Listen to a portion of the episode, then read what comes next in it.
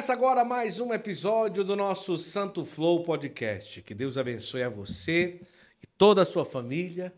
Que bom ter você aí do outro lado acompanhando a gente. É sempre uma honra saber que você está aí do outro lado, seja por onde for, através de quê, mas acompanhando aqui mais um episódio do Santo Flow. Antes de tudo, nós convidamos você a sentar nessa mesa de hoje, um bate-papo muito especial. Eu tenho certeza que vai fazer muito bem para mim e para você. Você sabe que a gente sempre traz aqui conversas que nos levam mais ainda para perto do coração de nosso Senhor. Tá bom? Vai compartilhando, pega o link aqui dessa live, vai mandando para todo mundo, escolhe aí os grupos que você quer mandar, as pessoas que você acha que precisa acompanhar o Santo Flow hoje, tá bom? O nosso convidado de hoje, ele é sacerdote, tá bom?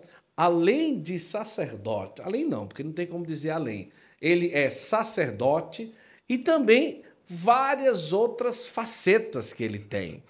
Ele é jogador de vôlei, ele é professor de educação física, ele gosta de cantar, ele gosta de tocar violão, ele gosta de animar as pessoas. Olha, vou dizer uma coisa: tem uma obra social extraordinária que se chama Jesus na Quadra.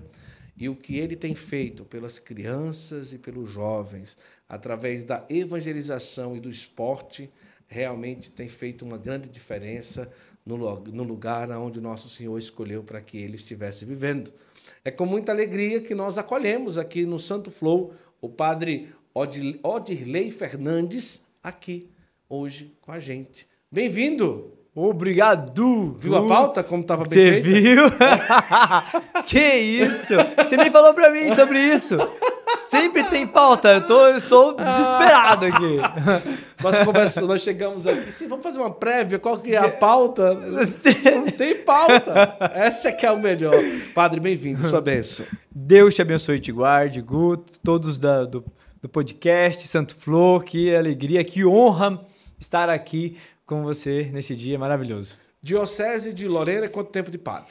Eu sou da Diocese de Lorena e a minha paróquia também é, na, é em Lorena, né, na cidade de Lorena, paróquia Nossa Senhora das Graças, ali na Vila Nunes. Olha, eu já tenho 13 anos de sacerdócio esse ano, 2024, completo 14 anos né, de sacerdócio. Olha que lindo. É uma o padre estava contando, amor, que tem uma peça lá na paróquia dele que eles têm um, um espetáculo contando a história da medalha milagrosa. Verdade, exatamente. O espetáculo chama A Medalha Milagrosa. Vamos é a história cá, amor, de teatro, Santa né? Catarina Laboré. O que, é que acha? Vamos trazer para o teatro aqui. De Santa Catarina Laboré, de toda a história Quantas pessoas da medalha. mais ou menos envolvidas no espetáculo desse? São Média, assim. 16 pessoas. 16 pessoas. Mas o senhor participa também? Claro! O senhor é ator Eu sou também? ator também. Ah, desculpa, volta! Eu esqueci de dizer. Mais uma faceta do Paradilei. Ele é ator. Que papel que o senhor faz na, na peça? Eu faço papel de. é, Aí, gente, fugiu da cabeça. Santa Catarina Laboré tinha um, um, um santo devoto, né? Ah, tá. São Vicente de Paulo. São Vicente de Paulo. Ah, São Vicente de Paulo. E aí eu faço papel de São Vicente de Paulo, que ela tem essa devoção maravilhosa por ele e- É. e, foi ela teve uma, uma peripécia muito grande, né? Que ela engoliu, ela comeu uma relíquia dele e foi ele que conduziu ela também a umas realidades, né? E é, tem essa mística. história? Tem essa história. no espetáculo A Medalha Milagrosa você pode conferir. Ô, padre, é, você já foi lá na Rua do Barco? Não? Ainda não, não fui ainda. Rapaz. Faz quatro anos que eu estou nessa paróquia. Ah, Paróquia Nossa Senhora das Graças. O senhor vai amar. É, eu quero ir. E é bom porque tem ali a Rua do Baque, que uma, assim, a gente entra na Medalha Milagrosa e meio que quase ninguém vai. Dobra a esquina, né, filha? Tem uma portinha fininha assim. Chapéu de São Vicente. Aí entra e tá lá o corpo de São Vicente, Sim. incorrupto. Mas é tão perto e as pessoas não vão, né, filha? Geralmente não vão. Geralmente as peregrinações não indicam Não para as pessoas. Então a gente foi, ficou sabendo. O corpo de São Vicente é por aqui. Aí uma pessoa disse: olha, dobra a esquina. Ah, inclusive, É, muito todo mundo fala pra mim, mas não fala de São Vicente, eu não sabia. É, e esse, quando a gente foi, né, filha, a igreja estava praticamente vazia. A gente subiu, aí sobe uma escada, a gente fica assim, ó, face a face com o corpo dele, que uma parte é incorrupto, refizeram de cera. E é emocionante, né, filha? Lá, o corpo de São Vicente, assim, fica num, num vidro no alto, assim, do altar. E muito, muito vizinho à Igreja da Medalha Milagrosa. Só que a, a, dá, assim, dá nem assim, dá até receio de entrar de uma portinha que parece um cubículozinho, né, amor? Mas quando entra é uma igreja linda. É preparar para ir lá. Não padre, vou vale a pena, esquecer dessa vai amar, dica. Vai amar lá. Não vai, vou esquecer dessa dica. Muito, muito legal. Mas que bom que o senhor está aqui no Santo Flow. Seja bem-vindo, que maravilha. É uma alegria muito grande. É, E o senhor também aqui é, falava, aqui no início, é, Diocese de Lorena, 13 anos de padre. Correto. 13 anos de padre. Mas que coisa maravilhosa. Agora, o senhor já nasce numa família católica? Como que é a história? Sim, eu nasci numa família católica. É, meus pais, os meus tios, meus irmãos, fiz, cumpri o currículo certinho, bonitinho ali. Nasci, fui batizado, fiz primeira Eucaristia ali com 10 anos, Crisma com 15, tudo certinho. Minha família é sempre católica, mas teve um diferencial muito grande, né? Eu recordo, assim, de ver a minha família numa situação. Somos católicos e depois nós somos católicos, né? É uma diferença muito grande. É, foi onde entrou a renovação carismática católica na vida da minha família. Então foi muito importante. Então eu, eu, eu cumpri todos os preceitos com muito amor, com muito carinho, com muito zelo. Eu lembro de, de estar com a minha madrinha de batismo rezando o texto, me ensinando a rezar o texto, depois com o meu pai também ali um pouco. Mas eu vejo a mudança da minha família após o batismo no Espírito Santo com a renovação carismática católica.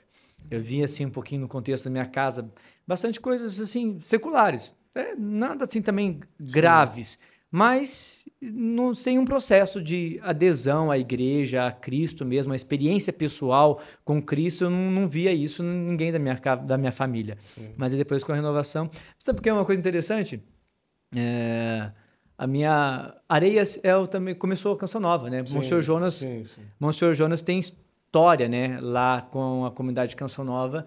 Então ali minha mãe e meu pai foram por ali, lembrando dessas realidades, é deles de indo Areias.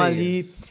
Eu nasci, em- eu nasci em Cachoeira Paulista, Ah, certo. mas a minha mãe morava em Cruzeiro e com menos de um ano de idade foi morar em Areias. Então ela lembra dessa realidade. Entendi. Agora, quantos irmãos? Tenho mais dois irmãos, eu sou caçula. Ah. Eu tenho a minha irmã, chamada Adriana, e meu irmão do meio, André. Então, tem sobrinhos. Tenho dois sobrinhos, Ah, o Luiz Felipe e o João maravilha. Lucas. Ah, benção na família. Ah, já, já que idade que tem os sobrinhos? Jo- João Lucas já tem 19 anos, vai fazer 20, e o Luiz Felipe tem, vai fazer 15, tem 14. Ah, então já são já, Já, são já adolescentes, já. Bem adolescentes. Que maravilha. Gostam de jogar vôlei, não? O, todos eles começaram um pouquinho assim, e depois não, não continuaram. O Luiz Felipe joga e brinca comigo de vez em quando. o João Lucas já está está morando lá em Minas, tá trabalhando para lá, mas assim, jogaram só um pouco, não, não perseveraram não. Nem eu não. que nem eu, não. Que nem o tio, não.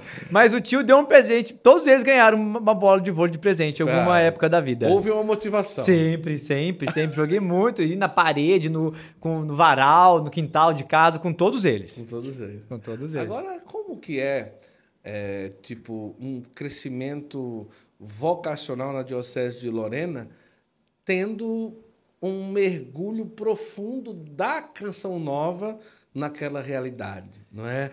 Tipo, quem é de fora que assiste a canção nova é, acaba pintando uma realidade invertida. Diocese de Lorena existe para canção nova, meio assim, né? É meio que uma, né? Quem é de fora, né? Pensa assim, né? Ah, diocese Verdade. da canção nova, diocese da canção nova, mas na cidade de Lorena, diocese É. da canção nova, né? É, é como se fosse um quadro invertido, né? Sim, sim. Mas Eu- como que, que foi isso? É, a assim? canção nova. a diocese- O certo dizer é que a Diocese de Lorena abraçou a canção nova. Isso. Então isso é muito importante, muito bonito, né? Abraçou o Padre Jonas, abraçou a canção nova, né? Inclusive, no começo até não eram encardinados os padres da canção nova à Diocese de Lorena. É, eu lembro, então, Dom Beni fez questão de que não, são nossos, são daqui, vão ficar encardinados à Diocese de Lorena. Então, os padres, todos os padres da Canção Nova hoje, eles são encardinados na Diocese de Lorena, mas ficam a serviço da comunidade Canção Nova e o, o, a- o presidente, toda a organização o membro do conselho da Canção Nova que delega lá as funções dos locais onde eles vão, né? Mas se precisar, o bispo tem toda a autonomia de falar: vem cá, me ajuda aqui, preciso de, uma, uma, de uma paróquia aqui, está precisando de alguém, conversa com o conselho, o conselho é, libera um Sim. padre, porque estão encardinados e estão obedecendo ali ao bispo diocesano. Mas é, mas é bonito a colegi- colegialidade ali, a fraternidade é bonita, acontece. Hoje, com os padres da Canção Nova e o de Lorena, quantos padres já somam mais ou menos? Hum, Nossa, que pergunta São interessante. muitos, não é? São muito. A gente chega, então, a- acho que chega quase a 100. Chega. É, quase 100. Chega. Na Canção Nova se ordenam sim. muitos padres por ano Sim. também, né? É, bastante. E, o de Lorena é uma colegialidade de encardinados, é. sacerdotes, né? São muitos, muitos. Muitos, muitos. Agora, é, como que foi a juventude do senhor? Foi uma, uma infância, uma juventude próxima à igreja ou mais ou menos? A renovação chega quando o senhor era... é, adolescente, entre adolescente. 10 e 15 anos ali, né? Antes disso, Eu não rece- tinha tanta presença antiga. Não, não. Sabe como que eu recebi o batismo no Espírito Santo? Foi muito interessante. Sabe como eu recebi o batismo no Espírito Santo? Primeira vez que eu orei em línguas foi o seguinte: foi uma mulher rezar para minha mãe na minha casa. E eu fiquei na sala e a mulher estava rezando para minha mãe lá no quarto. E aí ela estava lá conversando, rezando, tá? e aí eu vi que a mulher orou em línguas para minha mãe lá rezando. Na hora que ela saiu de lá, eu já pensei, ei, o que você estava fazendo lá? Xiria balala candarelê, berelê?" Foi bem assim, tipo, a mulher tava rezando pra minha mãe e eu a mulher, quando- eu fui falar, o que, que você tava fazendo lá? Que você tava fazendo tirei balala barerelê E eu comecei a orar ali. Foi bem isso. É, a mulher tava rezando pra minha mãe, pegou eu lá na sala. O teu fumante passivo foi um batismo passivo. Foi um batismo passivo. Lógico que depois a efusão, Claro, claro, conhecendo claro, ali, na crisma, foi muito importante ali e tudo mais, né? Isso, aí eu fiz, eu fiz eh, aquele, no auge da renovação carismática católica, eu, grupo de oração, a, o seminário de vida no Espírito, a escola Paulo Apóstolo, eu fiz tudo isso. Com 15, 16, 17 anos, fiz tudo isso. Quando o senhor fala que fez, é, existia uma movimentação carismática própria da Diocese de Lorena ou isso acontecia por conta da vida carismática da Canção Nova? Nossa, que pergunta interessante. É muito bonito reconhecer isso. Aí estávamos nesse processo de é, quem somos nós, quem é você, quem é você. Alguns padres faziam uma adesão muito boa, tinham uma comunhão, outros nem tanto, ficavam Sim. diferentes, né? Tem aquela frase, ah, não sei, deve ser, ah, vamos deixar para ver o que vai acontecer, né? Aquela frase que sempre fala, ah, se for de Deus, vai, vai. Isso, vai prosperar. Sempre isso, né? Então tinha esse, tava nesse viés ali ainda, né? Mas os padres da minha paróquia que deixaram acontecer não eram necessariamente dessa expressão, mas não não, não colocaram barreiras. Teve Então o- eram grupos da própria Diocese teve, mesmo, teve, das paróquias. Sim, e teve padres é, que apoiavam, também tinham abertura aos, aos dons do Espírito Santo, então fluiu, fluiu, ficou bom. Na minha, na minha paróquia de origem, é, foi bom, fluiu, foi muito bom. Chegou a, a fluir mesmo essas formações. Aí a diocese começou a se organizar e ali no vale, a gente chama de Vale Histórico, né? São várias cidades, Queluz, Areia, São José do Barreiro, Arapeí, Bananal. E aí a equipe teve uma equipe específica para dar formação ali naquela, naquelas cidades, naquele setor Vale Histórico. E fluiu, foi um, foi um auge muito importante. Olha ali. só que E coisa. ali em comunhão, né? Mas Você esse- vê, né, aquela região a gente se ali- abestecia muito na Canção Nova, Sim, né? Nos mas, primeiros tipo assim, acampamentos, nos a- primeiros a, realidade rincões. carismática não era só a Canção Nova, tinham grupos espalhados na Sim, região inteira. Sim, mas ali todos nós, não existe ali, na nossa Diocese de Lorena, não existe ninguém que bebeu de outra fonte. Entendi. Todo mundo bebeu da fonte da Canção Nova. Ah. Todo Uma hora mundo te estiveram por lá. Foi para Canção Nova. Todo mundo tem história com a Canção Nova. Não tem, não tem, assim, não tem, não tem. É a Canção Nova. Era, foi berço para todos, para todos nós. Foi, Olha foi o só. celeiro para todos nós da Diocese de Lorena. Olha que coisa, né? É, ali tem Depois também Lorena. que a gente começou a conhecer outras estruturas, Sim. de ver as, as outras secretarias que existia Sim. também pelo Brasil inteiro, mas para nós era a Canção Nova. Tanto é que, de verdade, nós tínhamos essa questão. Nós, nós, você é da espiritualidade da Canção Nova? Ainda tinha isso. É da espiritualidade do Padre Jonas? Porque a gente nem sabia dar nome que era, Que era aquela renovação renovação carismática. católica. Para você ver ta- tamanha influência que a Canção Nova tinha. Ah, você é da Canção Nova? Eles não falavam, você é da renovação. Se você é da Ah. Canção Nova, que legal. é. Porque, não, ele foi. foi Se entrelaçou, né? Não sim, sim, jeito. não né? tem jeito. não teve. Agora ali tem também o professor Felipe Aquino, em Lorena, não é? Que a- a- a- além de ter uma presença na Canção Nova, mesmo não sendo Canção Nova, eu acredito que naquela região ele sempre fez um trabalho de formar, de estar próximo das pessoas, né? Um abraço também para o irmão dele, que é seu paroquiano é, também. o Ricardo. O Ricardo, Aquino, o pai da Manu, que a Ah. gente se encontrou é, no- na peregrinação dos Santuários Marianos. Nossa, muito gente boa, né, amor? Muito gente boa, os dois são Os dois. maravilhosos, muito São bons. mesmo. Um abraço para eles, né? Agora, a partir aí de 15, o senhor já vai fazendo ali uma, esse seminário de vida e tem ali uma experiência mais forte e persevera na igreja a partir dali, como que é? Sim, eu tive uma, uma adolescência, uma juventude muito sadia, muito sadia mesmo, né? E no sentido de que eu já tinha uma liberdade, minha, meu pai e minha mãe me educou numa liberdade muito grande. Minha mãe falava assim: não, você vai ser livre. Minha mãe ela botava um medinho na gente bem interessante, mas funcionou, para nós funcionou. Ela falou assim: ó, vocês podem ficar na rua, vocês podem brincar, vocês podem ir na- no, no show, vocês podem ir nos bailes.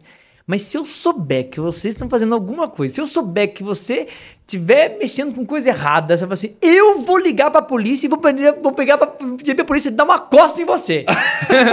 Eu vou ligar para polícia. ela falava que ela que ia ligar, não era ninguém não, que ela mesmo ia lá. Lá. Mas assim, você pode ir, né? Uma liberdade assim, é muito grande.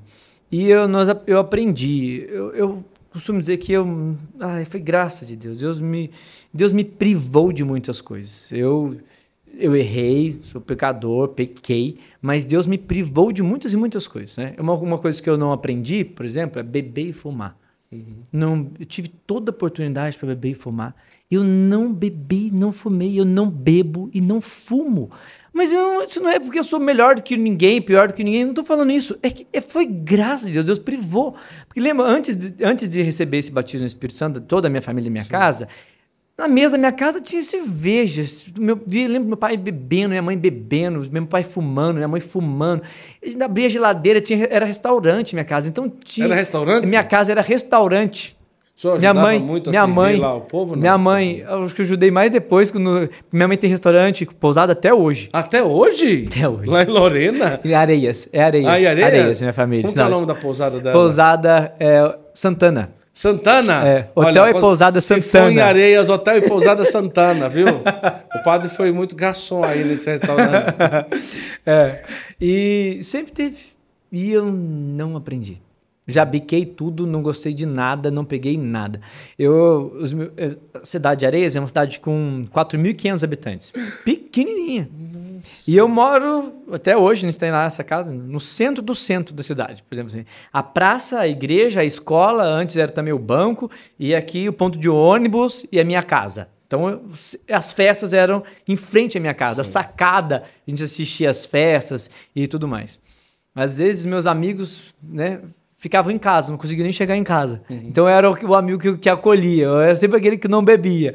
Eu tinha amigos que às vezes já ia comprar as coisas, eu já trazia o meu, que era só com Guaraná. As batidas eram de Guaraná, não era de nada, né?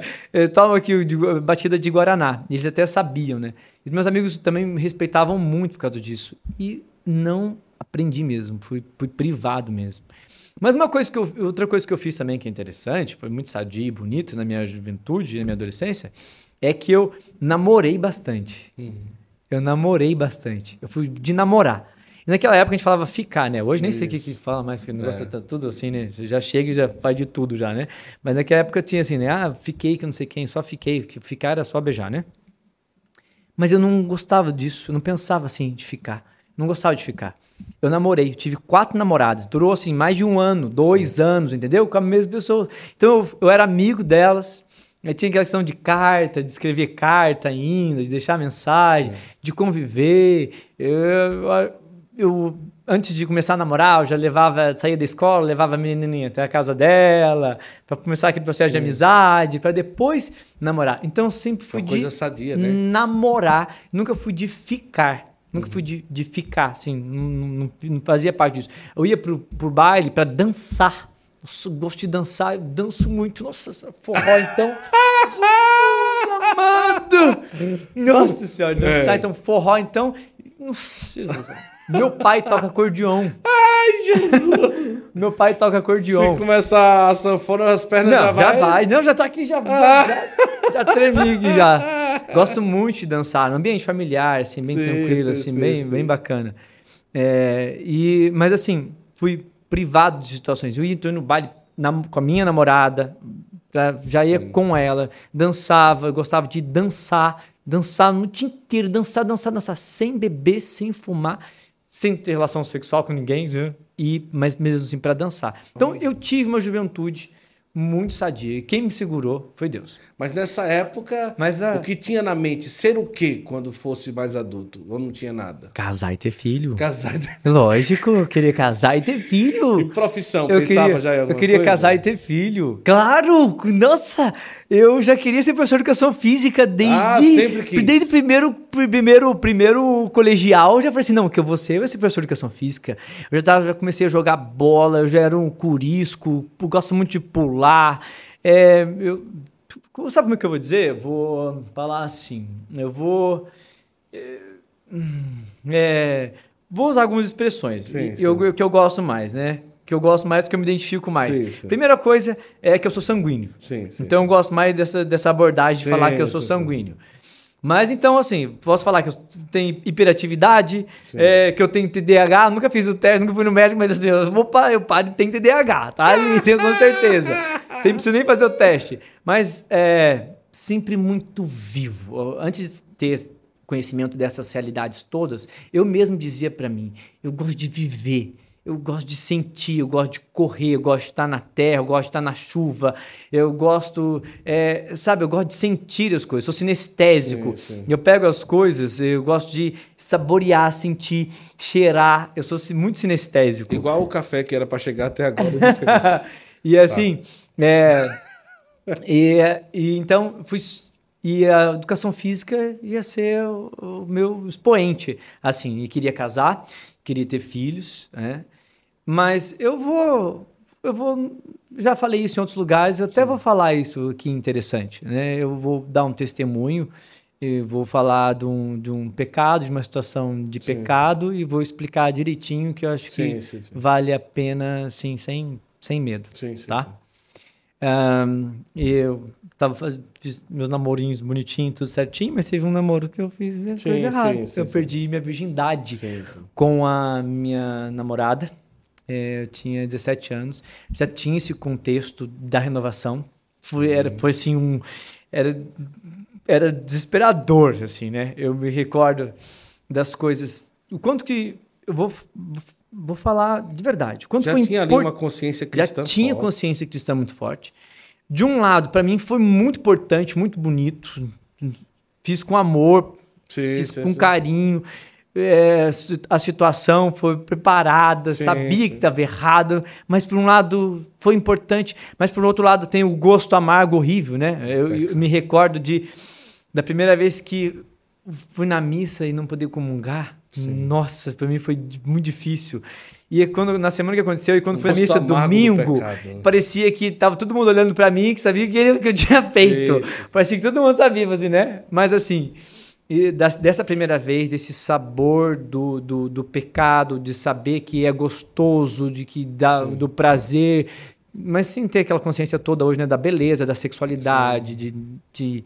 Não tinha essa compreensão, mas eu, da minha experiência como jovem, de ter feito né, aquilo, de ter vivenciado, ter uma vida eh, sexual ativa ali na adolescência. E foi muito intenso, é uma entrega muito forte, é um comprometimento muito forte, né? A relação eh, sexual, a perda da virgindade e tudo mais. Mas o batismo no Espírito Santo, o temor de Deus ajuda muito, ajudou muito. Porque nós conversamos né, nesse processo. Ela também estava também nesse processo de, de, de formação eh, da renovação, da identidade, de, de tudo mais. E o que, que acontece? Gente, nós falamos, não, vamos, vamos viver a castidade, vamos viver a castidade. Tá bom, vamos.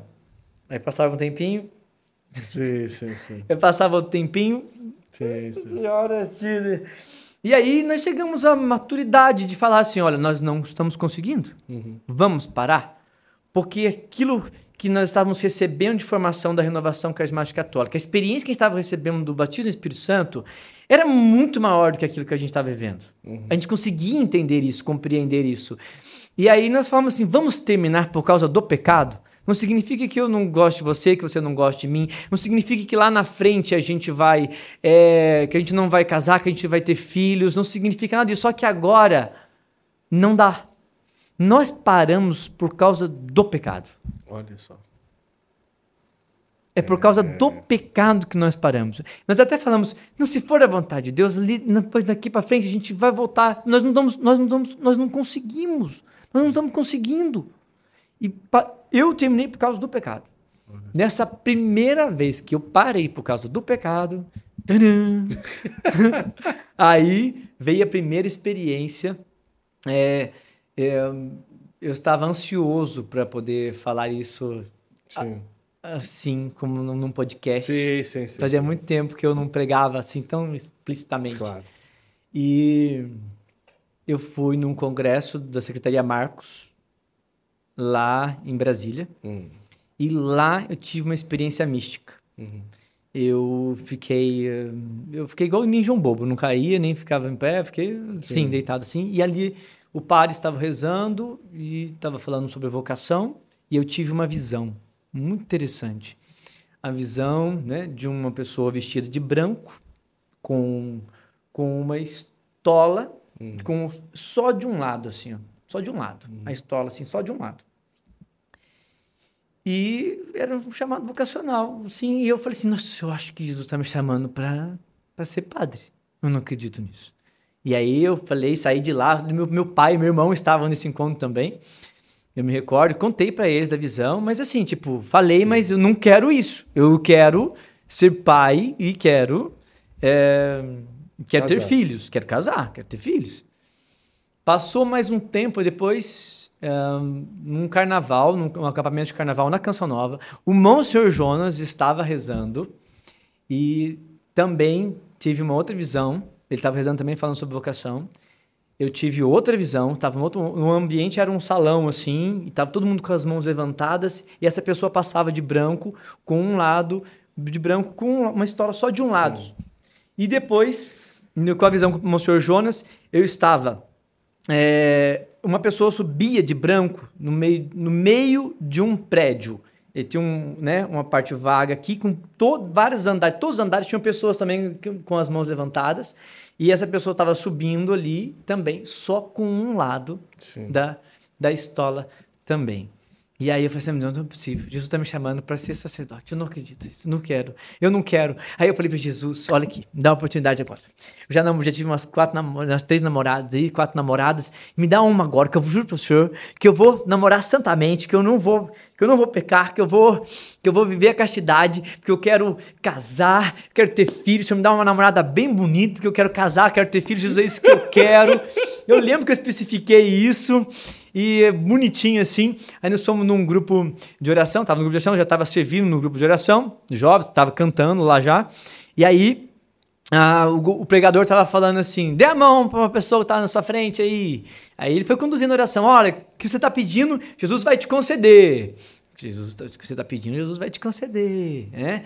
Mas eu pensei assim: nossa, mas minha mãe. eh, minha mãe não vai entender, o meu pai não vai entender, né? E como é que eu vou fazer isso? Eu até pensei isso. O pregador falou: sua mãe não vai entender, o seu pai não vai entender. Eu falei: meu Deus do céu, e agora? É? Porque é, um outro pecado que eu tive muito grande nesse, nesse tempo foi para essa, essa namorada que eu vivi é, a castidade. É, um tempo de namoro maravilhoso. Ela era um pouco obesa. Quando eu, quando porque eu pensei assim, né? Eu- eu- aí eu falei assim, meu Deus do céu, mas eu nunca namorei assim, uma pessoa assim. Como é que foi meu pecado assim de pensar ali, né? Mas eu fui pedir oração para uma pessoa. Aí a pessoa falou assim, olha, que eu queria uma namorada para casar. Ela falou assim, essa semana veio uma moça aqui pedir oração porque ela queria um namorado. Ela até falou que queria um namorado magrinho, bonitinho, assim. Eu falei, mas quem que é? Aí ela falou, pá, eu não acredito! Era a moça que eu tava com ela lá no, no grupo de jovens, dando a mão pra ela naquele dia! Dando a mão naquele dia. E aí, o que, que eu fiz? Eu fui lá, fui conversei com ela e nós fizemos uma experiência de namoro santo maravilhosa. Foi uma experiência de namoro santo maravilhosa, muito boa, muito boa, muito boa mesmo. Muito boa mesmo. Mas ali com a fagulha no coração de querer ser padre. Exatamente. Querer não, de estar tá sendo chamado. né? Exatamente. É. Aí nós tivemos, é, eu tive, terminei o colegial e terminei o colegial. Eu queria fazer muito faculdade de educação física. Os meus pais não tinham dinheiro na época para poder pagar a faculdade de educação física. A minha mãe cuidava de um asilo, cuidava dos velhinhos. Ela abriu um asilo, ela começou um asilo, depois se tornou Asilo São Vicente de Paulo, mas ela, eu lembro da minha mãe no processo de conversão dela, da renovação, ela abraçou essa, essa causa muito bonita ali, uma, uma espiritualidade encarnada mesmo, Sim. muito bonita. E eu, eu queria fazer a faculdade de educação física, os meus pais não podiam, e eu falei assim, eu vou fazer alguma coisa para ajudar a minha mãe. Eu falei assim, eu vou fazer enfermagem. Entre muitas coisas que eu sou também, você esqueceu de falar aí, que eu também sou enfermeiro. Ah, formou enfermeiro! Faltou ah, enfermeiro! Boa bolada, já tem quem cuide. é. E aí, por causa desse cuidado que eu queria ajudar a minha mãe, eu comecei a fazer uh, a enfermagem. Não queria me fazer, não queria me identificar muito, mas por obediência à minha mãe, ela falou assim: eu vou terminar. E fui fazer primeiramente isso. E depois eu entrei na faculdade de educação física de uma forma milagrosa também, né? Eu comecei a rezar, que eu queria muito. Eu sabia que os meus pais não podiam. E eu comecei a rezar. Então, falei assim, Jesus, eu quero fazer faculdade de educação física, me ajuda. E aí Jesus me deu ordens. Eu peguei a palavra de Deus e Jesus falou assim: olha, se você. É, Isaías 55. Se o grande e o poderoso vai, permanece firme na oração, todo dia de manhã reza, se o grande e poderoso quiser, ele considerar o que você está pedindo. Então, aí eu estampei, fazer, aí eu fiz né, a meu, minha, minha, espiritualidade. Todo dia eu ia na Capela do Santíssimo rezar, porque eu queria a faculdade de educação física. Sim. Então, eu fui obediente ali. Aí depois, mais para frente, ele falou assim: é, é, ele está em Eclesiástico 36, eu acho, está assim: vim de comer e beber sem nenhuma paga. Eu falei assim: pronto, é isso mesmo. O senhor vai me dar a faculdade de educação física. Vim de comer e beber sem nenhuma paga. Por quê? Porque o meu pai e minha mãe não têm dinheiro, e aí eu vou, vou, vou fazer tudo sem nenhuma paga. Agora, né? É, os meus pensamentos não são os seus pensamentos. Tá lá tá assim. Sim. Os meus pensamentos não são os seus Sim. pensamentos. Os meus caminhos são os seus caminhos, né? Mas vim de comer e beber sem nenhuma paga. Eu falei assim, então isso, meu não, eu vou, vou senhor, permanecer nos seus caminhos, eu vou ajudar. e a faculdade, né? Um ambiente secular, Sim. perigoso, cheio de lá tinha umas situações assim, né? De, em Cruzeiro, na faculdade, tinha conhecido com muitas raves, muitas, muitas festas e todo mundo preocupado que eu fosse para lá, que eu ia me perder, aquelas coisas assim, né? Eu não, Jesus, eu vou continuar no seu caminho, eu vou continuar certinho aqui. E pedindo, sem nenhuma paga, eu falei assim: vou começar, vou ter, vou o crédito educativo, vou tentar o FIES, eu vou tentar a bolsa do município, vou tentar tudo, porque o senhor falou que vai me dar e que eu vou, né? E que vim de comecei, eu vou, vou conseguir a faculdade.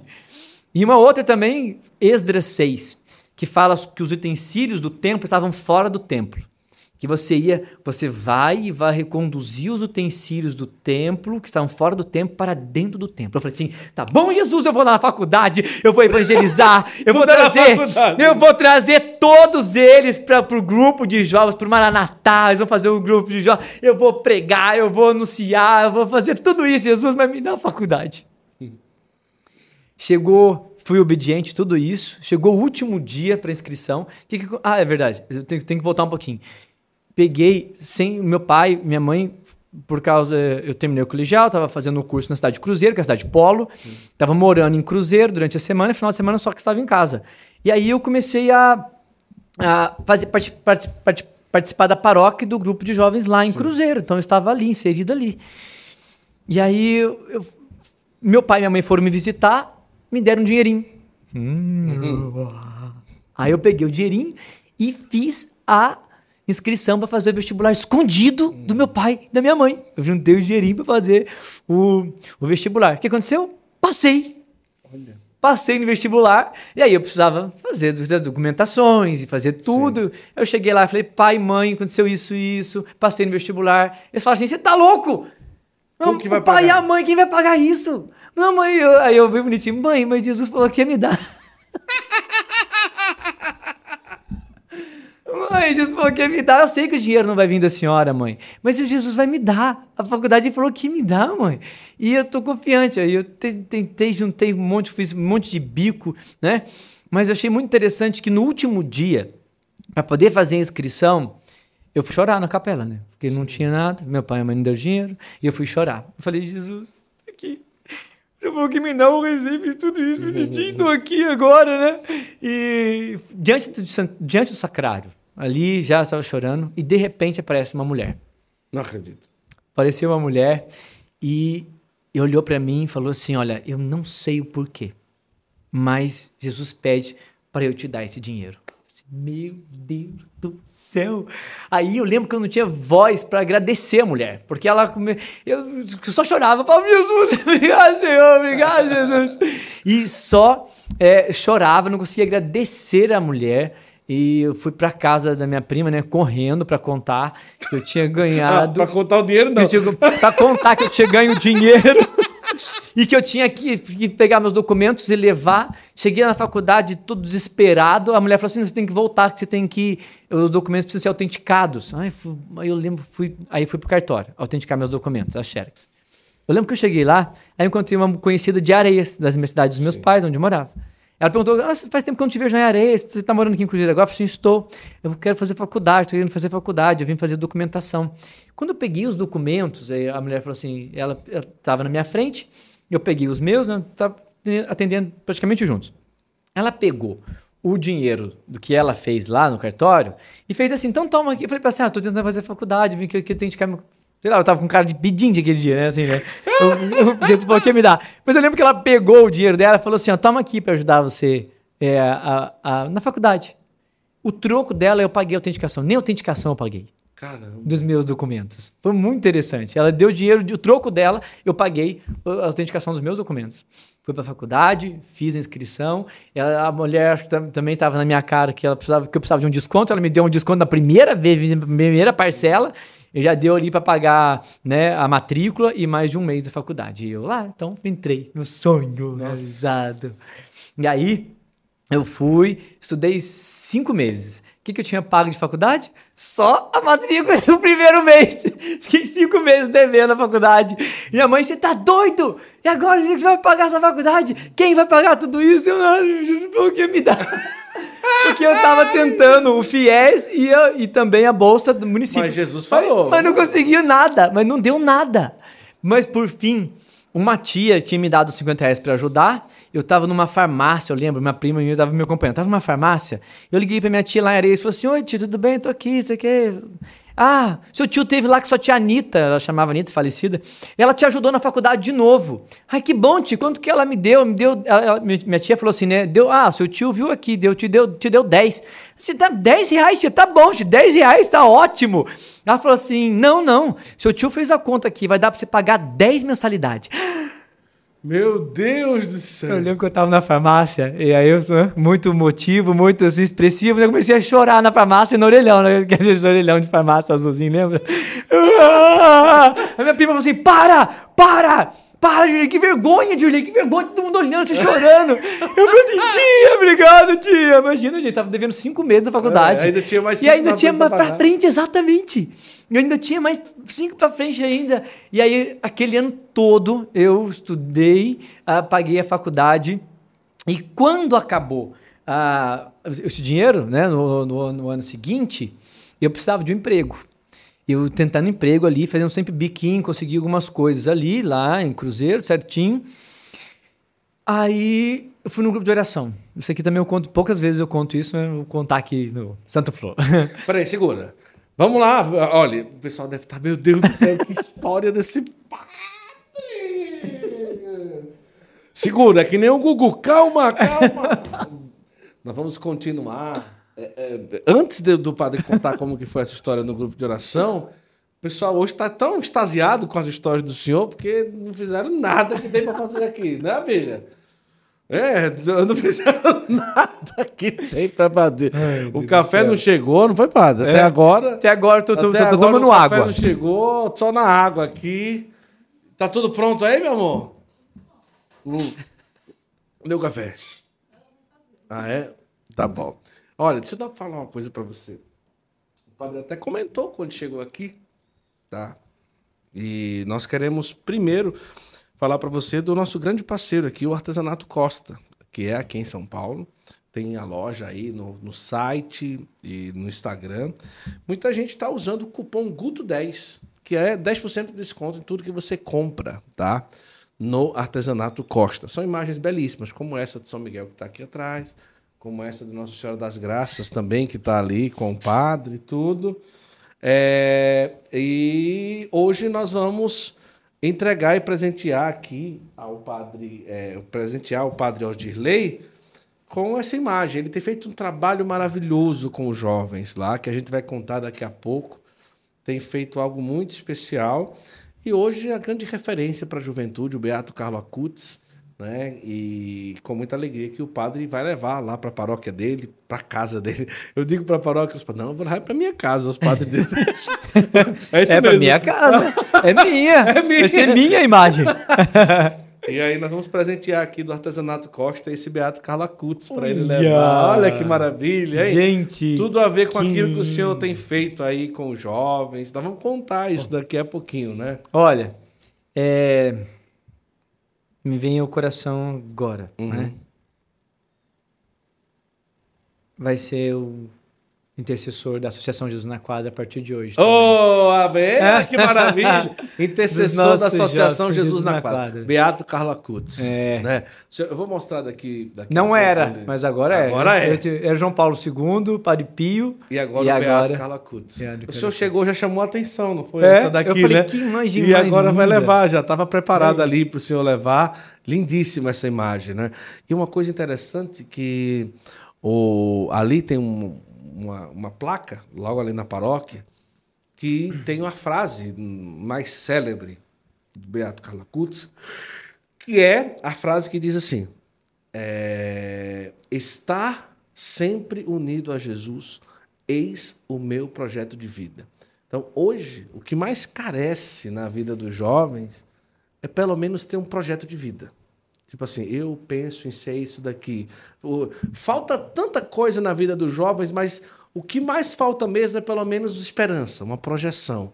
Eu penso isso daqui. Muitas vezes vai levando a vida e não tem projeção. E o Beato Carlo Acutis, ele resume um projeto de vida verdadeiro. Está sempre unido a Jesus, eis o meu projeto de vida, né? E é interessante e então uma curiosidade que hoje na, na grade curricular brasileira escolar, né, é, se tem uma matéria que foi é, é, tiraram as aulas de religião e tal e botaram projeto de vida, De vida. né? Só que no projeto de vida muitas coisas que eles colocam lá, umas ideologias meio tortas, mas o, a- o projeto de vida do cristão é o que o Beato Carlo Acutis fala. Está sempre unido a Jesus. Eis o nosso projeto de vida. Então, é, o senhor vai levar mesmo, não é fake news, não. Perfeito, é verdade. tá bom, obrigado. Aí o senhor diz assim, mesmo se fosse eu levava, né? eu quero aproveitar também aqui é, e trazer para você a oportunidade que você tem de utilizar a camiseta Sabatini. Você está vendo aí na tela, as camisetas Sabatini realmente é, são camisetas belíssimas, como você está vendo. São várias as estampas que você pode utilizar. E uma coisa interessante, vai fazer um evento, um encontro, crisma, primeira Eucaristia, acampamento, Procure as camisetas Sabatini, porque eles são especialistas em fazer camisetas católicas. Então fica muito mais fácil o trâmite das coisas. Olha, eu quero um para um acampamento de carnaval. Só precisa dizer a data e o nome do evento que eles vão entregar. A arte pronta, a camiseta pronta, tudo com qualidade de quem é católico, de quem já entende da coisa. Então a gente não perde tempo. Camisetas Sabatini, além de tantas estampas, também eles fazem um trabalho espetacular, tá certo? Vamos lá, vou colocar o Beato aqui, tá? Para ficar melhor para ele aparecer. Ok. E o senhor ficar mais à vontade, pode deixar ele aqui. Aqui, tá bom, amor?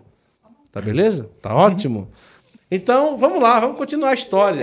Quer dizer que o senhor, onde é que nós paramos, amor, na história do padre? No grupo de oração. No grupo de oração. É. Você foi lá no já, grupo de oração. já, vou, já vou conseguir encaixar todas as coisas, você vai entender como é que vai ficar legal. Você foi lá no grupo de oração. Vai lá. No grupo de oração, eu estava lá bonitinho, sentadinho, né, depois da, da animação, que estava na música, tudo, mas eu estava sentado lá. E aí, estava um momento, de, um momento de oração, e o pregador, bem legal, vou puxar um pouquinho a cadeira aqui, Fique à vontade. que eu vou fazer o seguinte. Quando estávamos todo mundo orando, bonitinho, e aí ele pregando, falando, de repente ele anunciou. Ele falou, você que está precisando de um emprego, eu falei, sou eu em nome de Jesus! Sou eu, levantei meu grupo de oração e falei, sou eu em nome de Jesus. Eu levantei no meio do grupo de oração e falei, sou eu em nome de Jesus. Currículo espiritual. Porque já tinha acabado o dinheiro. que desespero, meu Deus.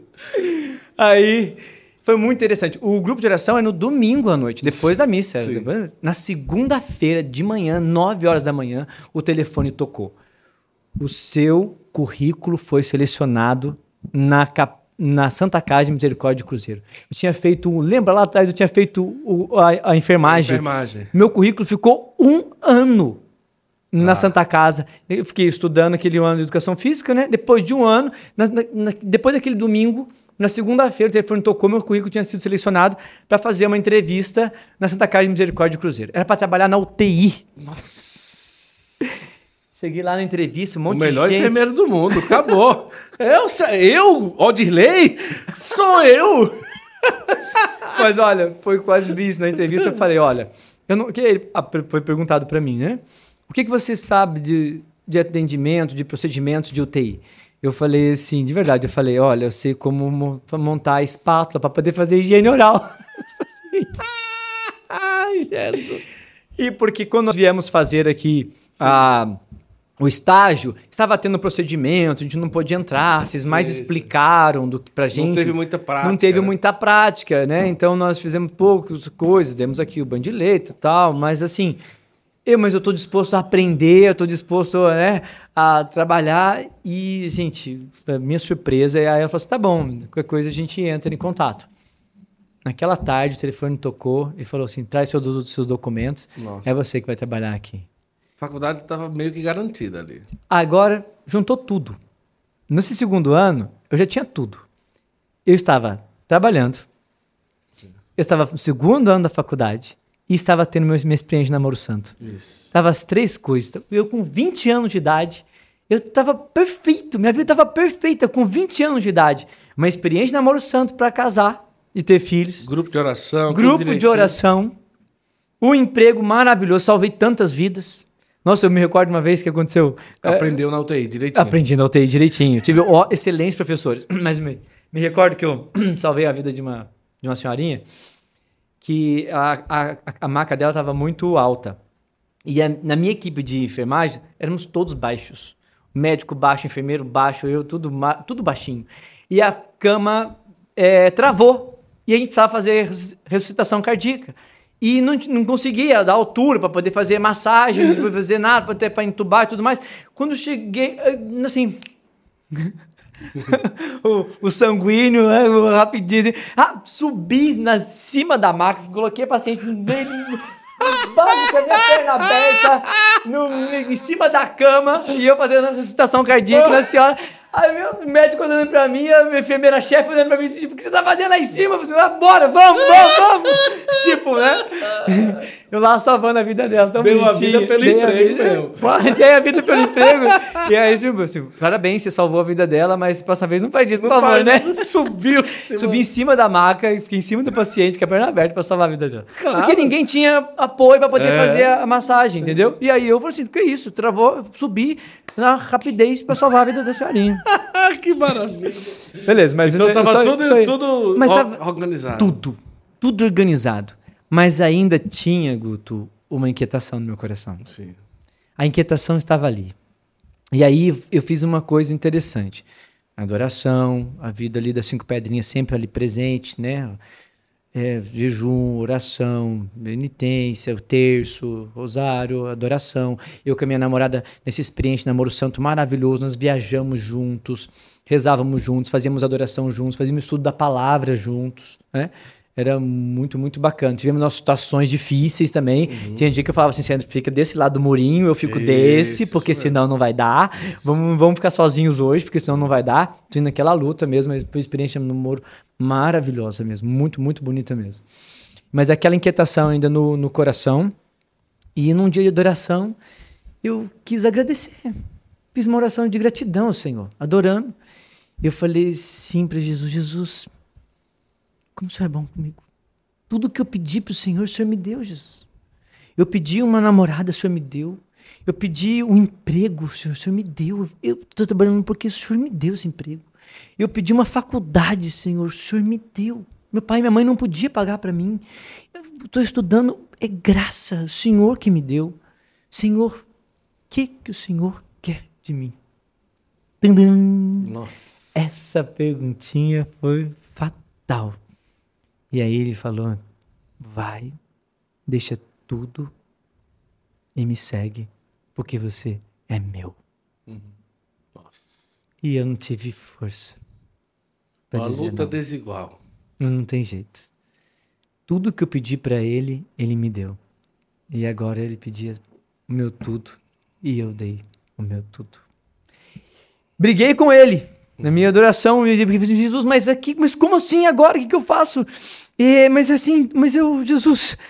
Então, eu lembro que eu- essa foi uma oração sincera que eu tive, sabe? Então, Jesus, então coloca no meu coração o desejo de ser aquilo que o Senhor quer eu tinha duas pessoas que estavam rezando comigo nesse dia e eu e eu repousei caí num repouso num choro numa entrega ali as pessoas intercedendo por mim na capela eu repousei eu caí num repouso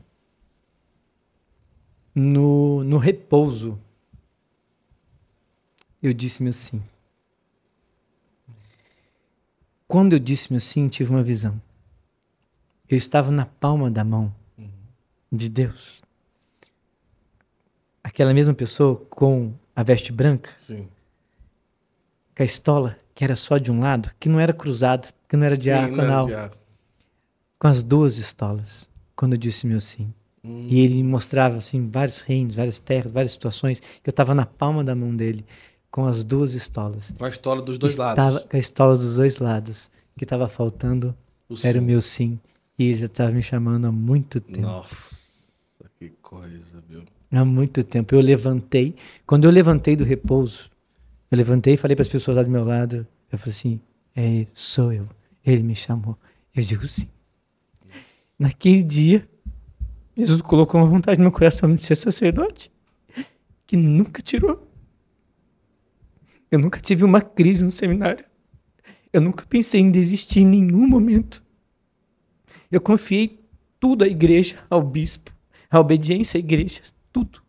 Porque eu falei assim, a única pessoa que podem falar que eu não sou sacerdote é um bispo. Fora isso, eu não tive vontade nenhuma de desistir do meu sacerdócio. Eu tenho 13 anos hoje e eu vou morrer sacerdote. Não troco por nada, nem por ninguém. Por nada, nem por ninguém. O sacerdócio que eu sou para Cristo e para a igreja. Nossa, que coisa linda, padre. Olha que lindo, hein? Mas como que foi levantar e tomar decisões tão difíceis ali, hein, padre? Tomei, tomei. Eu já saí dali assim, muito decidido. Aí as portas foram só se abrindo. As pessoas estavam rezando, rezando, re- nesse dia estavam ali, até falaram assim: então vai, e eu sinto que Deus tem pressa de você. Tem pressa de você, Você sacerdote. já foi no emprego? Já fui no emprego, já deixei o emprego, falei com a minha namorada e fui na faculdade, já sabia, os últimos meses ali já sabiam que eu estava, meus amigos, meus colegas da faculdade inteira já sabiam que eu estava saindo para entrar para o seminário. Minha namorada sabia que eu estava largando Não dela para entrar para seminário. terminar a faculdade lá, naquela Não, época. não, não. Fiz só dois anos. A gente vai chegar lá. E fui no emprego também. Eles não queriam que eu saísse de jeito nenhum. E- mas foi assim, um carinho muito grande de Deus. Dos meus pais, eu queria falar. Importante falar. Eu lembro que eu fui pedir a benção aos meus pais. Meus, meus pais, tipo assim, né? Pô, como assim? Na hora que ficou tudo Tá direitinho. tudo certinho, eu tanto que você queria. Meu pai falou assim que não acreditava em mim. Meu pai falou assim: você vai pro seminário? Não acredito em você, não. Você começou a trabalhar, não sei na onde parou. Você começou a fazer um curso, depois parou, né? Do coisa. Aí depois você começou a falando que vai fazer faculdade, que tanto você queria, vai parar também. Agora você falou mesmo que você vai ser padre também, não acredito não vai, em você. Não vai, é, não vai parar, não, vai, não vai até o fim. Não né? vai até o fim mais, né? Eu contei, isso- eu contei mais ou menos isso pro meu pai. Pai, eu tinha sofrido um acidente. Eu falei assim, pai, se eu sofrer um acidente, o senhor está aqui, tem um propósito. E Deus também tem um propósito para mim. Pai, tudo que eu pedi para Deus, Deus me deu. E agora ele, tá, ele pediu, me pediu para ele. Não tem como dizer não. Meu pai, eu expliquei essas coisas, né? Meu pai lembra que ele chorou naquela época e falou assim: Eu te abençoo e eu acredito em você, filho. Porque eu precisava da bênção dos meus pais. É. E eu já fui conversar com o padre, o padre já me acolheu e já, já, já, já, já, já logo entrei em seminário mesmo. Tive um período de é, propedêutico bem breve. E para minha mãe foi, foi, mais, foi mais surpresa para mim da minha mãe, foi mais surpresa para mim. Minha mãe, eu fiquei mais surpreso, porque eu falei para ela, fui pro seminário e ela ficou muda, não falava nada. Fiquei angustiado. Minha mãe tava fazendo comida lá mexendo no fogão, fazendo uma angula, tinha fogão de lenha, fogão tudo assim. Sim. Minha mãe fazendo comida lá, e eu, mãe, vou pro seminário, queria que a senhora me abençoasse, mãe, porque sem a sua bênção eu não vou, não quero ir sem a sua bênção. E ela nada, muda. Não falava nada. Falava nada, minha mãe falava nada, eu fiquei angustiado. Mãe, fala, mãe, sem a sua bênção eu não vou, mãe. Aí, uma hora ficou meio nervosinha lá, bateu a colher, assim, eu lembro dela batendo a colher assim na panela. Aí ela falou assim: então tá bom, então você vai ouvir. Nossa. Aí, sentadinho lá. Aí minha mãe me revelou algo que eu não sabia. Ela nunca tinha me contado. Estava com 20 anos de idade e eu não sabia, né? Ela sabe. Ela me autoriza a falar isso agora, né? Assim, mas eu nem sabia. Não sabia naquela época. Foi muito difícil para mim. Também ouvi aquilo e foi muito bonito. Minha mãe falou: Jorley, antes de você nascer, você teve um outro irmãozinho, irmãzinha que eu perdi. Sim. Teve um aborto. E. E é porque ela adquiriu uma, uma situação cardíaca. Eu não sabia que minha mãe tinha perdido um bebê antes de mim. E o médico me proibiu de engravidar. O médico proibiu eu de engravidar. Porque eu adquiri um problema cardíaco. Então ela não podia engravidar. E de repente, tá. Ela ficou grávida de mim. E foi uma luta. Né? Toda, toda foi uma luta a gestação dela comigo. É, e quando chegou, ela passou mal para eu nascer. Ela passou mal, o coração, problema cardíaco. E ela tinha um médico específico, né? Estava cuidando dela e ela foi lá. E quando ela chegou lá, é, a, a minha tia estava acompanhando ela até, né? E a minha tia, minha madrinha de, minha madrinha de batismo até, ela, ela falou assim: Olha, até te dei para sua tia se eu morresse. E quando ela chegou no hospital, ela me contando, né? Onde eu olhei, quando eu cheguei no hospital, eu perguntei pro, pro médico como você estava. E o médico me respondeu assim: seu coração não está batendo nem para você. Eu não sei como seu filho está vivo. Quando ela ouviu isso do médico, ela falou, ali ela falou assim, naquele momento, eu entreguei você. E eu falei que se você vivesse, que você seria dele. Nossa, que lindo. E eu sou a primeira a acreditar na sua vocação. Vai, filho, eu te abençoo. Nossa. Aquele silêncio dela era preparando como falar algo tão forte, né? Tão forte, tão bonito. Nossa. Ela já sabia Ela falou assim, porque dele. o meu coração estava batendo para você. Se você viveu, é porque você era para ser dele. Uhum. Nossa. Que, uma benção dessa, hein, padre? Não precisa, não precisa ali já. Uma benção, nossa. Desculpa. Não, que isso, padre, meu Deus do céu. Tá tudo bem por aí, meu amor? A Zulene tá ali. nossa, mas é muito forte isso, viu? É. E ali ela abençoou o senhor. Foi embora. Senhor... Fui. Fui. E me ordenei sacerdote, estudei filosofia, estudei teologia. A filosofia foi na Canção Nova. Ah. Eu estudei filosofia na Canção Nova. Na minha formatura, o Monsenhor Jones estava lá. Ah. Eu cantei na minha formatura. Eu cantei na minha formatura, eu fui orador da minha formatura. Eu cantei e o Monsenhor Jones estava lá. Olha que lindo. Muito Depois bonito. fez a teologia e Fiz a teologia no Conventino, no Taubaté, nos Deonianos, e foi ordenado. Aí que vem aquela situação doida, depois de dois anos de sacerdócio, eu fui lá conversar com o bispo, Dom Beni, e falei assim, Dom Beni, eu fiz dois anos de faculdade de educação física, Nesse tempo todo, lá na faculdade, eu era responsável pela atividade física, jogando vôlei, jogando, jogando futebol. Eu, eu que articulava no seminário as atividades físicas, campeonatozinhos, tudo. Tava ali. E eu pedi pro Dom Beni deixar eu terminar de fazer faculdade de educação física. E na doideira, eu falei assim, puxa vida, ele deixou. e aí, eu, lá estava eu, sacerdote, e na faculdade de educação física. Era muito interessante. As pessoas sempre me perguntavam: o que você está fazendo aqui? Mas você é padre, mas como assim você é padre? Você está fazendo faculdade de educação física? Eu, por quê?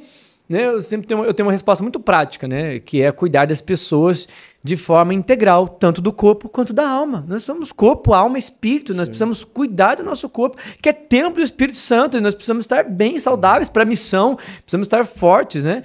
E, então eu descobri. Para escalar as macas, para ressuscitar as pessoas.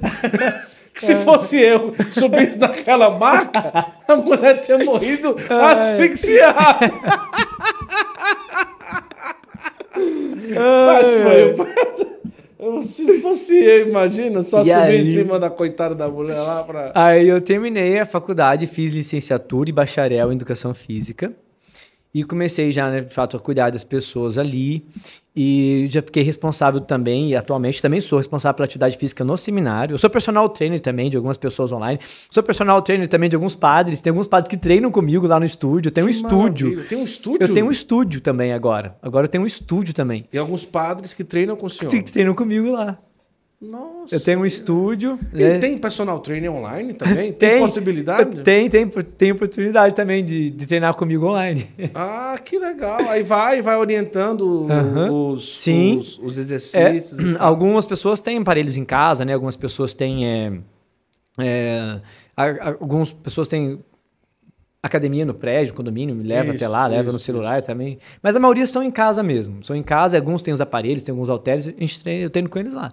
30, 40 minutos ali, ah. duas, três vezes por semana. E para um padre, imagina, um personal trainer padre, melhor ainda, né? É, o meu slogan é saúde do corpo e da alma. É porque termina o treino, já pede, padre, o senhor pode me confessar? To, né? Todos os meus treinos têm benção no final. Ah, é? Tem. Olha Tanto online quanto presencial.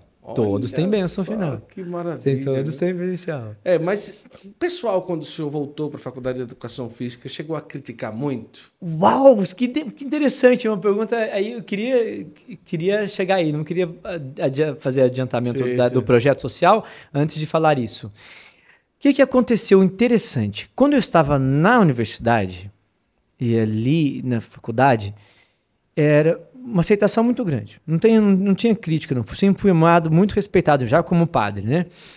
É... Padre, atende minha confissão? Hum. Todos os dias. Todo dia? Todos os dias. Todas as vezes que eu ia na escola, que eu ia na faculdade.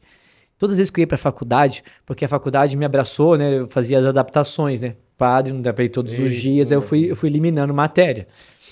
E todas as vezes que eu ia na faculdade, padre, tem minha confissão? Numa dessas confissões, fez assim na minha cabeça, ó. Uhum.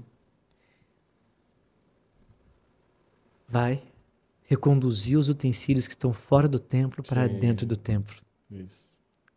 Quando eu tinha 17 anos, pensando é. que eu ia para a faculdade de educação física, que é. eu ia arrasar lá. Sim.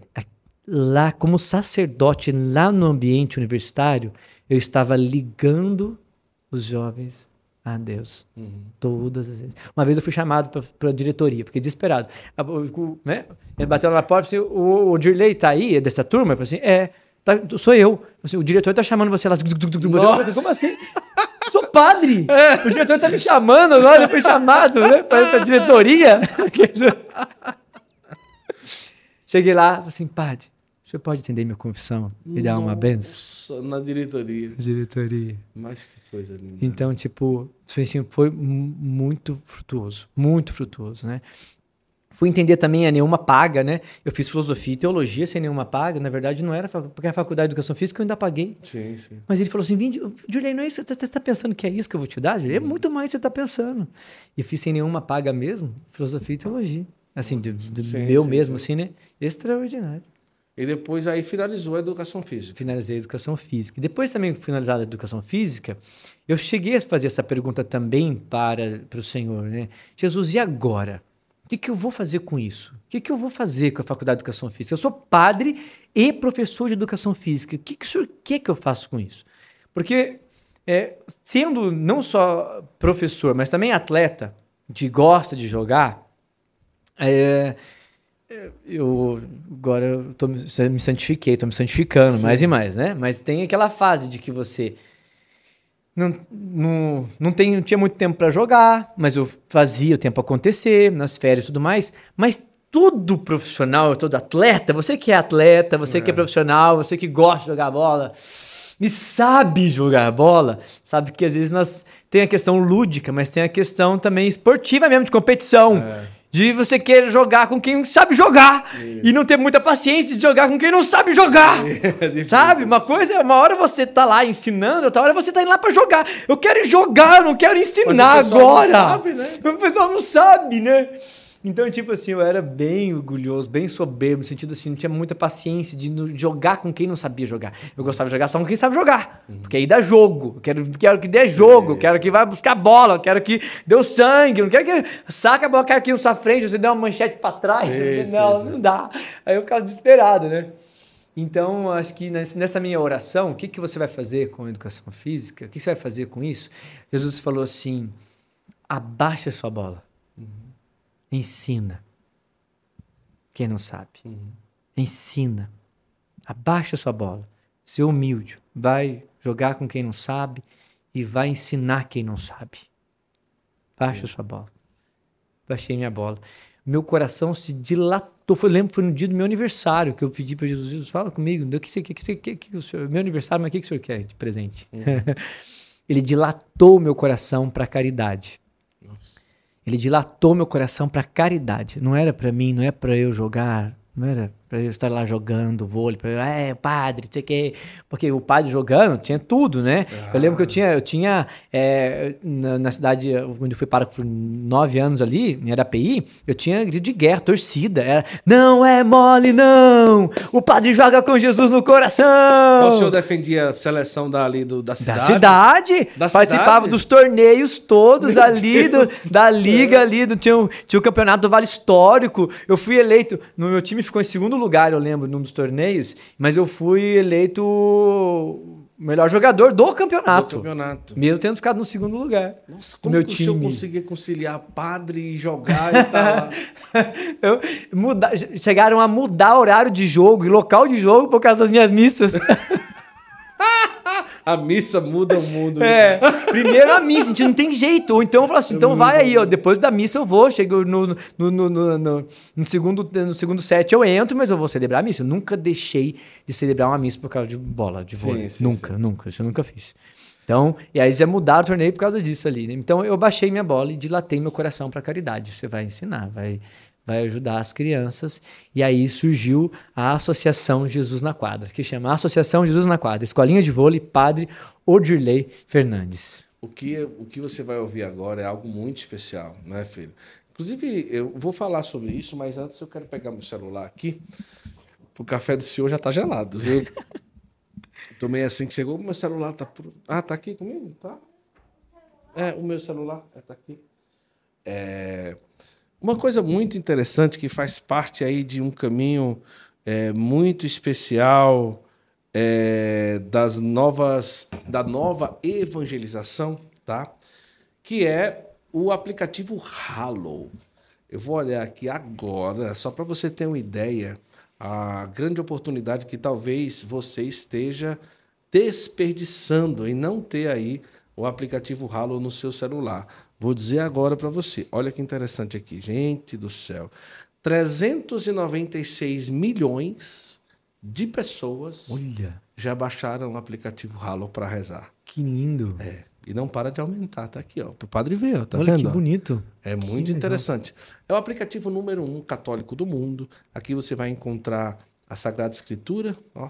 Aqui é a Sagrada Escritura. Você pode buscar por nomes, por exemplo, vou colocar aqui a palavra salvação. Um exemplo aqui, salvação. E aí manda procurar e vai achar salvação. Olha aqui que legal. Então você vai procurar aqui na Bíblia o aplicativo Hallow. Olha que interessante, ó, padre. Eu tenho aqui, ó, é, vários tipos de oração.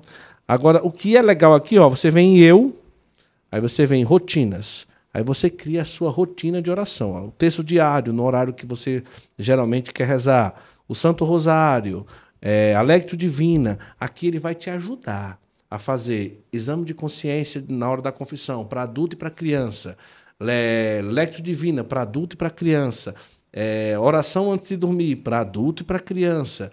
Tem várias, vários tipos de oração, de devoção, homilia diária, homilia semanal, novenas, tudo aqui nesse aplicativo que realmente tem feito um grande bem para o povo de Deus. Guto, gosto de uh, fazer uma seguinte afirmação. Sim. É, nós precisamos de regra de vida. Isso. Aqui você consegue criar uma regra de vida e você seguir. É muito importante para nossa, Muito, nossa muito nosso bom. processo de acese, de conversão. É muito importante regra de vida. É. Então o aplicativo vai ajudar você a criar uma regra de vida muito É importante. Muito legal. A rotina, você põe aqui, cria a sua rotina.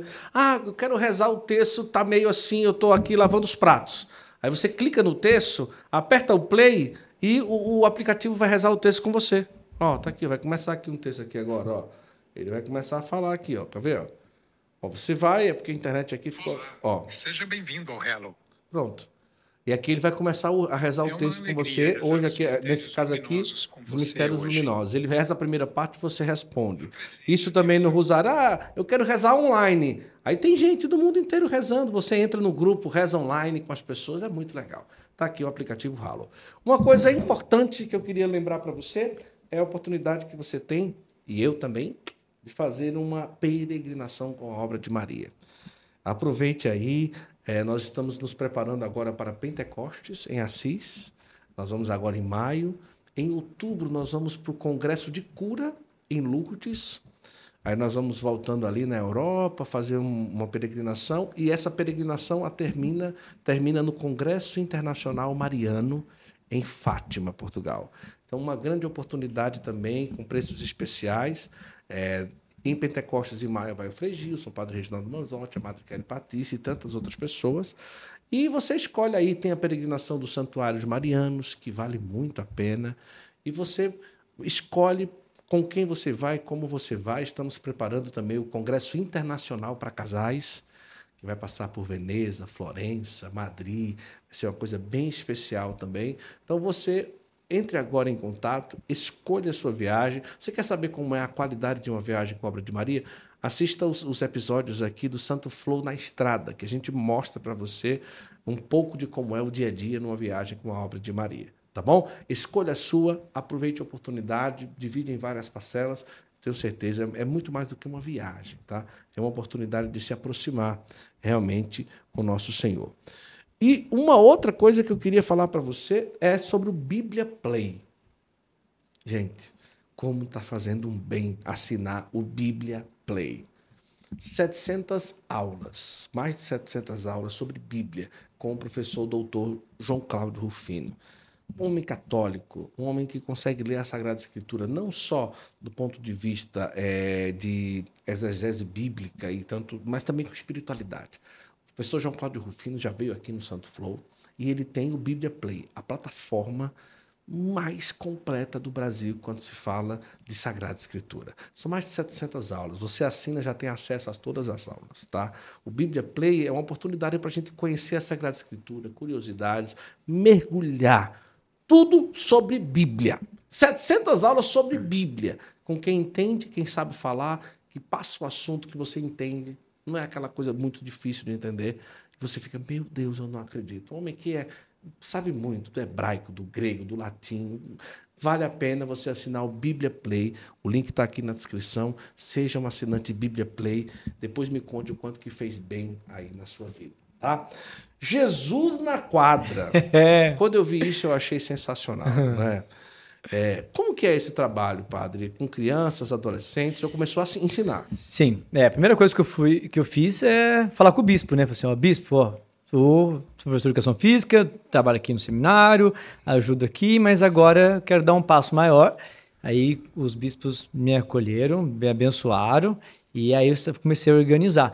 Mas, na verdade, eu comecei é, jogando bola mesmo com eles, assim, na, na, na terra. Não tinha um lugar lá, era terra, é uma, Arapeí é uma cidade bem pacata, tem, não tem nem 4 mil habitantes, era menor ainda do que a minha cidade de origem de Areias. E não tinha, não tem quadra coberta, só tem um campo de futebol e do lado do campo de futebol tinha esse lugar de terra, a gente jogava lá. Ah, e ali começou, quadrinha, ali começamos ali com os jovens ali, os jovens mais né, assim, vulneráveis ali, das situações de droga e tudo mais. Eu desci, a igreja em saída. Eu comecei aí, foi a igreja em saída. Eu comecei para rua. Eu comecei a ir pro campinho, parei de jogar só lá na quadra, porque tinha uma, uma- tinha uma quadra do colégio, a gente jogava lá ainda, mas eu fui, fui para onde eles estavam. E começamos ali, eles começaram a jogar vôlei ali comigo, e ali começou a Associação Jesus na Quadra nessa situação, na, estrada- na, na, na terra. Na terra mesmo, ali, literalmente na terra, ali no terrão. O senhor mesmo montou uma, uma rede, Isso. cavou um buraco Foi. lá com os meninos. Aí eu comecei a chamar, a conversar com as pessoas e falei assim, a gente precisa organizar isso porque eu preciso dar mais dignidade para eles. E ali nós começamos, a igreja tinha um terreno, pedi a doação do terreno para o bispo, arrumei lá, fizemos, jogamos um cimento e vamos começar aqui eh, a associação Jesus na quadra, né? Todo, todo feliz, todo realizado. Montei uma associação, uma diretoria, abri um CNPJ, que precisava, né, estar super organizado. Então abrimos um CNPJ, conta própria. Eu comecei a dar emprego para outras pessoas. Ali foi, foi um bom. Hoje nós temos, né, duas, dois polos da escolinha, uma na cidade de Arapeí, outra na cidade de Lorena. Eu dou emprego ali para seis, sete pessoas. né? Eu dou emprego para outros professores de educação física. Valorizo os meus irmãos também ali, né, os meus, eh, os meus companheiros ali de, de trabalho. Outros professores de educação física, valorizo muito bem eles ali também. E nesse processo, dila- meu coração dilatou né, para a caridade. Eh, me sinto muito feliz, muito realizado. A nossa, a nossa felicidade nesse processo todo que eu estou contando. Quero dizer para vocês que estão participando desse podcast hoje, né, que a nossa felicidade hoje, sobretudo nos dias de hoje, a gente precisa disso. As pessoas precisam disso. Nós estamos hoje numa, numa situação de muita libertinagem, eh, de um individualismo muito grande. As pessoas, eu vejo tem um pecado nosso que é querer ser Deus de Deus, é fazer Deus, é isso que eu quero fazer, me abençoa desse jeito. Eu estou fazendo coisa errada e pedindo para Deus me abençoar. Eu não quero. E Deus, eu não sou só Deus de Deus, é Deus. eh, eu tenho um Deus que me ama e que ele me mostra o caminho, que ele me dá a direção e que a minha felicidade consiste em fazer a vontade de Deus mais do que a minha. As pessoas estão perdendo isso, Guto. Verdade. A nossa felicidade consiste em fazer a vontade de Deus mais do que a minha, do que a sua. Ah, eu sou livre, eu faço o que eu quiser. Mas você é feliz sendo tendo essa liberdade, fazendo o que você quer? Porque a nossa felicidade consiste em fazer a vontade de Deus mais do que a nossa. Cada, cada passo que eu dou, estar aqui hoje, cada passo que eu dou no meu sacerdócio, me sinto cada vez mais realizado, mais feliz. Acabei de falar, não consigo largar isso por nada nem por ninguém. E eu me sinto um homem muito realizado, muito feliz. E aí você vai vendo as, as coisas que vão acontecendo, o bem que você é capaz de fazer para as pessoas, como, como sacerdote, como professor de educação física, onde você consegue ir, onde você consegue chegar. De fato, nem olhos. Bonita essa palavra, Corinthians, né? Nem olhos viram, nem ouvidos ouviram que Deus preparou para nós.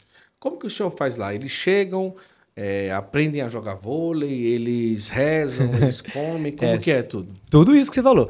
Eles chegam, eles jogam vôlei, eles comem e rezam. É essa sequência mesmo. eles chegam, jogam vôlei, comem e rezam também, né? Se alimentam e rezam. Essa, esse é o nosso cronograma. É um tema específico de voleibol mesmo. É a escolinha de voleibol. É a Associação Jesus na Quadra, a escolinha de vôlei para o Dilei Fernandes. Até temos oportunidade dentro do nosso estatuto, a gente pode abranger para outros esportes, mas a gente não tem estrutura. Eu não tenho estrutura nem para poder manter essas duas direito. Você que quer ser sócio da Associação Jesus na Quadra, escolinha de vôlei, você pode nos ajudar todo mês, pode fazer doação recorrente. Desculpa, Sim. você falou que não tinha prévia, então agora tá Pode aqui, ó, vou falar, pode falar. Em alguns lugares que eu já fui, falar assim, não, você não pode falar isso. Então aqui você não falou nada, então eu vou falar. Ó, Instagram tô Jesus na pedindo ajuda. Instagram Jesus na Quadra. Se você quiser ser sócio lá no Instagram, tanto no meu, o Jurley Fernandes, quanto no da Associação Jesus na Quadra, né? Jesus na Quadra. Tem lá um link na bio. Você pode ser sócio recorrente e nos ajudar a manter essa obra. Eu cuido de mais de 100 crianças de vulnerabilidade social e dou emprego para até falei para vocês, seis pessoas. A gente precisa muito, muito, muito. A gente tem ajuda, um pouquinho de ajuda da, da prefeitura de eh, Arapeí, também mais ainda de Lorena, mas ainda a gente precisa mesmo é, muita coisa que só a ajuda que a gente recebe não dá conta. A gente precisa mesmo de sócios, vários sócios fiéis a Associação Jesus na Quadra, tá certo? Quando o senhor fala vulnerabilidade, é tipo criança que geralmente é, não tem muito o que comer, ou está passando por problema em casa, às vezes a dependência química assolou a família Exatamente. muito fortemente. Por isso que eu uso a palavra vulnerabilidades sociais, porque dentro, do no, dentro da nossa escolinha tem de todas as raças e todas as línguas, tem, tem até evangélicos que, que, que, que participam lá é, conosco, né? Então, é, não fazemos acepção de pessoas, de raça, de credo, de não fazemos nada, nós acolhemos todos tem esse nome, Jesus na quadra, porque cada um que entra na quadra é Jesus. É cuidado e amado como sendo o próprio Jesus. Não importa. É Jesus. Cada ser humano. É antropológico esse nome. Né? Cada pessoa, cada criança, cada adulto que entra no projeto é cuidado como sendo o próprio Jesus. Ora, senhor, como pároco, o pároco em si já tem muitas atividades. né? Isso já é tem muita coisa a fazer e tudo, o sacerdote, pároco e tudo. É, o senhor nunca pensou em parar, passar para alguém? O que é que tanto motiva assim, quando olha para as crianças, como quando olha para a realidade, é, que tipo assim é, encaixa o coração? Não é isso mesmo que eu vou continuar fazendo. É, nunca chegou um desejo, não, não dá mais, eu não aguento, é muito problema, e esse negócio. Porque hoje, porque assim, o Brasil é um país complicado para ter uma empresa. E ter uma ONG é ainda difícil também, porque é toda uma burocracia, é, é, difícil, às vezes a pessoa quer e tantas outras coisas. Mas o que é que sustenta e se já houve esses momentos assim? Olha, é, é porque quando Jesus dilatou meu coração para o amor, para a caridade, eu sei que eu não dependo de nada disso. Uhum. Eu vou lá. Se eu não tiver um real, eu vou lá e vou jogar vôlei com eles na rua. Uhum. Eu vou ficar com eles na rua. Eu vou tocar, vou tocar neles no sentido de presença, de jogar bola com eles na rua. Se eu não tiver nenhuma quadra, se eu não tiver bola, eu vou fazer uma bolinha de papel e vou jogar com eles lá. Então eu não dependo de nada disso para manter. E isso me sustenta. Viver essa realidade, esse sacerdócio encarnado, esse sacerdócio presente na vida das pessoas, dos mais vulneráveis, de qualquer tipo de situação, isso sustenta muito meu sacerdócio. Imagina, eu, até, é, é sacramento. o senhor fala. É né? claro, o sacramental, o sacramento é importante. Estou ali, lá, é meu sacerdócio paroquial, minha paróquia, em primeiro lugar, é claro. Mas isso tudo também, é, é, é não, eu não consigo me separar disso. É, sou hum. eu, esse sou eu. Eu descobri um, um, um, chamado, uma vocação dentro da minha vocação.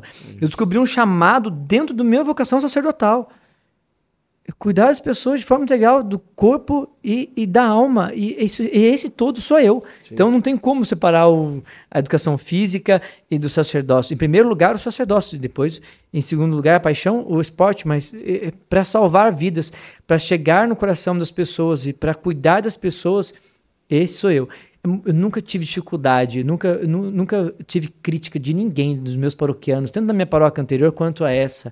Nunca tive alguém pensando, mas por que, pra que vocês. Nunca, nunca ninguém me desrespeitou, desacatou. Perguntam como que você dá conta. É. Isso eles perguntam. Como você dá conta de fazer tudo isso? É muita coisa, padre.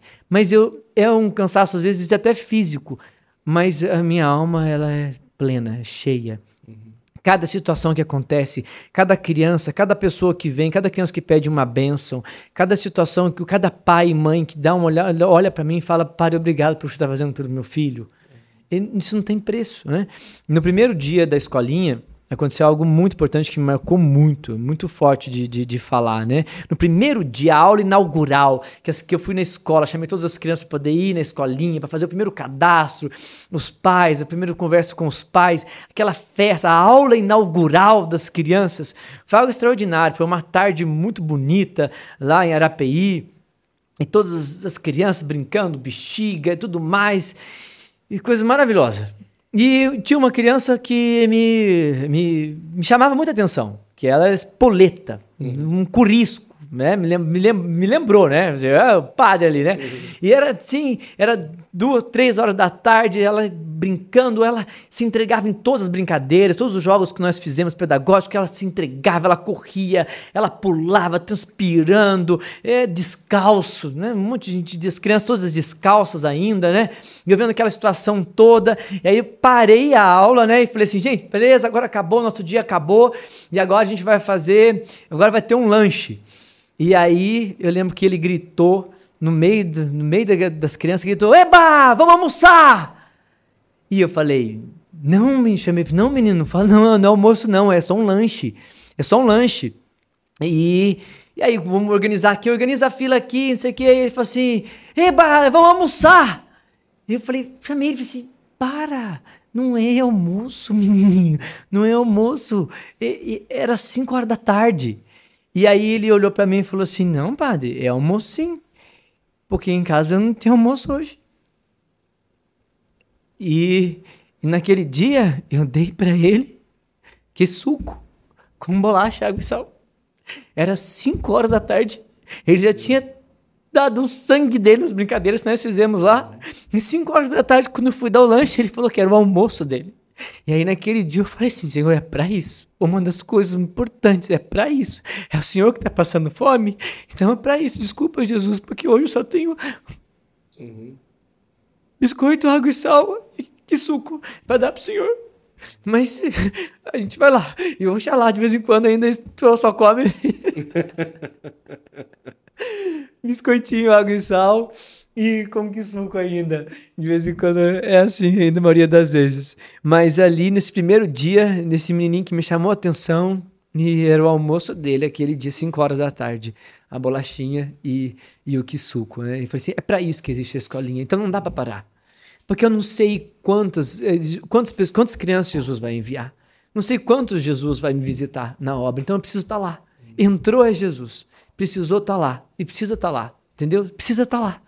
Pode crescer, pode permanecer do jeito que está, posso perder tudo que tenho, eu vou estar tá lá jogando e depois a gente vai ter um lanchinho para dar para eles no final do ah, jogo. Que coisa linda. e o senhor ainda atua como hum. professor deles. Sim. Além dos outros eu vou lá. É, o senhor no começo eu que sozinho. Eu sozinho. Aí eu até ter recursos para poder contratar um professor. E ali foi um, dois, três. Aí a gente tá, tá, tá ali na luta para manter, né? E eu sempre tô lá também. Então hoje numa das escolas agora, em Arapeí, está funcionando de forma perfeita, do jeito que a gente queria até, na verdade, né? Funciona todos os dias, de segunda a sexta. Caramba. De segunda a sexta, é dividido... Todas as vezes que eles vão, eles comem. Sim. Todas as vezes. Sim, tem um lanche para eles. E aí tem o, aí depois é, separado feminino, masculino, misto, tudo certinho. O dia do rachão lá tá desse jeito, tá maravilhoso. Em Lorena nós não conseguimos ainda implantar dessa forma. A meta é agora esse ano. A gente plantar também vai funcionar todos os dias, mas é três vezes na semana. Aí tem os horários lá para as crianças irem, os pais também podem estar presentes e, e, e, funciona ali, sempre com um lanche. Ali também. algum momento desse, algum menino se destaca, que joga um pouquinho melhor? Nossa, arrasou! Esse, esse ano, depois lá em Arapeí, esse ano nós levamos eles para fazerem uma peneira lá no Rio de Janeiro, no, no Clube do Flamengo, profissional, é, para jogarem credenciados. Então nós fomos lá, essa é a minha emoção, a minha emoção mais recente é essa então nós levamos 10, 10, 10 meninas e 10 meninos para poderem fazer a peneira lá no Rio de Janeiro, é, num clube federado do, do Fluminense. E, para nossa surpresa, dois dos nossos meninos passaram Caramba. e uma das nossas meninas passaram também. É muito, é muito gratificante. A cidade inteira de Arapei ficou muito feliz. Os pais, assim, uma, gratificação assim, enorme, enorme mesmo. Foi muito legal. Vamos jogar lá. E esses é, estão agora na segunda fase, passaram dois deles passaram para a segunda fase e um, é, por causa de ser um pouco baixo, foi dispensado agora, mas só de passar na primeira ah, fase. Tá. E foi assim, é extraordinário. E esses que passaram foram os que começaram desde pequenininho. Começaram com 6, 7 anos na escolinha. E agora estão com 13, 14, fizeram a primeira peneira deles e passaram. Tipo assim, é uma coisa assim extraordinária. A cidade entrou em festa, assim, né? De, de ter esse reconhecimento de passarem assim, para jogarem federados, né? Numa, numa, num, no clube profissional, né? E em. Lorena faz dois anos que tem a escolinha, nós ainda não enviamos, não fizemos, né? mas tem um que é muito bom lá também e tem altura também, que é o Felipe. E ele é o nosso melhor atleta lá em Lorena e tem condições também de jogar federado ainda. Nós estamos, estamos encaminhando. Ele tem 17 anos, 16 anos. 16 anos. 16 anos. 1,80? Tem 16. Tem até mais, acho. Tem mais, tem mais de aí? 80. Mais de 1,80. É, tem mais de 80. Ele tem mais de 80. E tá crescendo ainda. Tá crescendo ainda. Sim. Olha que maravilha. Muito bacana. Ele vai fazer também. É muito bacana. né? E essa é a realidade. Muito bonita, né? De deles também estarem lá, na participação deles também depois, na missa, nas missas que tem lá no bairro, onde acontece, né? Muito bonito. As pessoas do bairro, da capela, falaram assim: nossa, nossos jovens estão todos aqui, agora os jovens não vinham, né? Então começaram, na verdade, com o projeto, depois do projeto que vieram para a igreja. Olha que legal. É sempre aberto, a gente faz sempre convite, não é imposição. Mas aí tem ali, a gente faz o convite e é muito bacana. Os frutos estão ali, né? Olha só. É realmente um trabalho extraordinário. Tá todo mundo convidadíssimo para conhecer aí. É, vamos repetir o Instagram? Jesus na quadra. Jesus na quadra. E Jesus o padre. Odirley, Odirley é Odirley Fernandes? Odirley Ou é Fernandes. padre Odirley Fernandes? Tá Instagram. Fernandes. Odirley tá Odilei Fernandes, Fernandes. É, no. Não mudei, é. Então você vai lá, vai conhecer, lá tem um link, você pode ser um doador também, tá? Pode ser um sócio e seja, tá? Então quanto mais o padre tiver recursos, mais jovens ele vai conseguir alcançar e abrir aí em vários lugares do Brasil vários espaços, Exatamente. né? Você vários quiser, boa, lugares, né? dentro do nosso estatuto é previsto abrir polos em vários locais, em várias cidades. É, o mínimo que a gente precisa ter é a quadra, é a bola, a rede, que é fácil de organizar, professor. né? O professor. Uma exigência importantíssima, questão de regularização e de, é, de organização mesmo, é que o professor de educação física ele tenha bacharel, né? E tenha CREF. Ele tenha Uhum. Isso, o do, seja ele tenha o professor seja mesmo. professor mesmo. Então, isso é necessário. E eu tenho certeza que vai ser muito interessante, viu? E, e também o Padre Odilei, como Cara, eu já já falei, você agora o nosso intercessor, nosso intercessor. o que pode vir a partir de hoje, É. não sei. Nem olhos viram, nem ouvidos ouviram que o Senhor preparou para mim, mas eu Com de coração certeza, aberto. Com certeza. E outra coisa, o padre também pode aí. é, imagina, o padre atua também como personal trainer. Imagina, o personal trainer é padre, né? Você malha a alma e malha o corpo, né? Olha que interessante. Cuida do corpo, cuida da alma. Achei muito interessante. Ô padre, eu quero muito, muito louvar a Deus pela presença do senhor aqui na nossa conversa, porque é, isso eu tenho certeza que vai fazer um bem muito grande né, para muitas pessoas é, que acompanham aqui o Santo Flow. E, e o que é que o senhor almeja aí com esse projeto que, sei lá, qual que é o sonho do senhor ainda não alcançado como padre, como professor de educação física, sei lá, o que é que tem aí no coração aí? É, eu, eu tenho, né, que hum, é uma obra social, né, tá ali, vai me acompanhar no meu sacerdócio onde eu estiver. E aonde eu tenho passado, né, nas minhas experiências de paróquia, tá ficando uma sementinha ali, né? Então eu quero continuar sendo sacerdote para sempre. Uhum. E onde eu passar eu puder implantar a associação, a escolinha, que ela esteja ali para ajudar as pessoas, para dar emprego para essas pessoas e para cuidar das crianças ali. né? Então, essa é uma perspectiva muito importante que eu quero. Depois, um sonho, assim, meio, né? assim, da escolinha em relação à escolinha, é, seria, será que um dia um desses nossos das, nossos, das nossas crianças que começaram a jogar vôlei no projeto vão chegar a defender a seleção brasileira de vôlei? Isso, isso. então, isso é, é um sonho interessante em relação a, ao esporte, em relação à escolinha. Tem, tem esse sonho né, de, de ver ainda um dos nossos atletas aí defendendo um grande clube de vôlei eh, do Brasil e depois, quem sabe, também da seleção brasileira Com certeza. né? com E que certeza. que é associação, né? Essa essa união dessa realidade minha do saúde do corpo e da alma, ela possa ser canal da graça de Deus para a salvação das almas, para salvar almas, é para isso. Muito bom, É muito isso. bom. É para salvar almas onde for, onde ela for alcançar, onde ela chegar, é para salvar almas. Agora, sabe o que é tão bonito assim de comentar? É o quanto o bispo, né? Ele teve a sensibilidade de compreender também, né? Tudo aquilo que o senhor é, que Nosso Senhor tinha preparado para a vida do Senhor, não é? Hum, Porque a sensibilidade dele, ó, vai, faz educação física, vai, monta associação, tá autorizado, não é?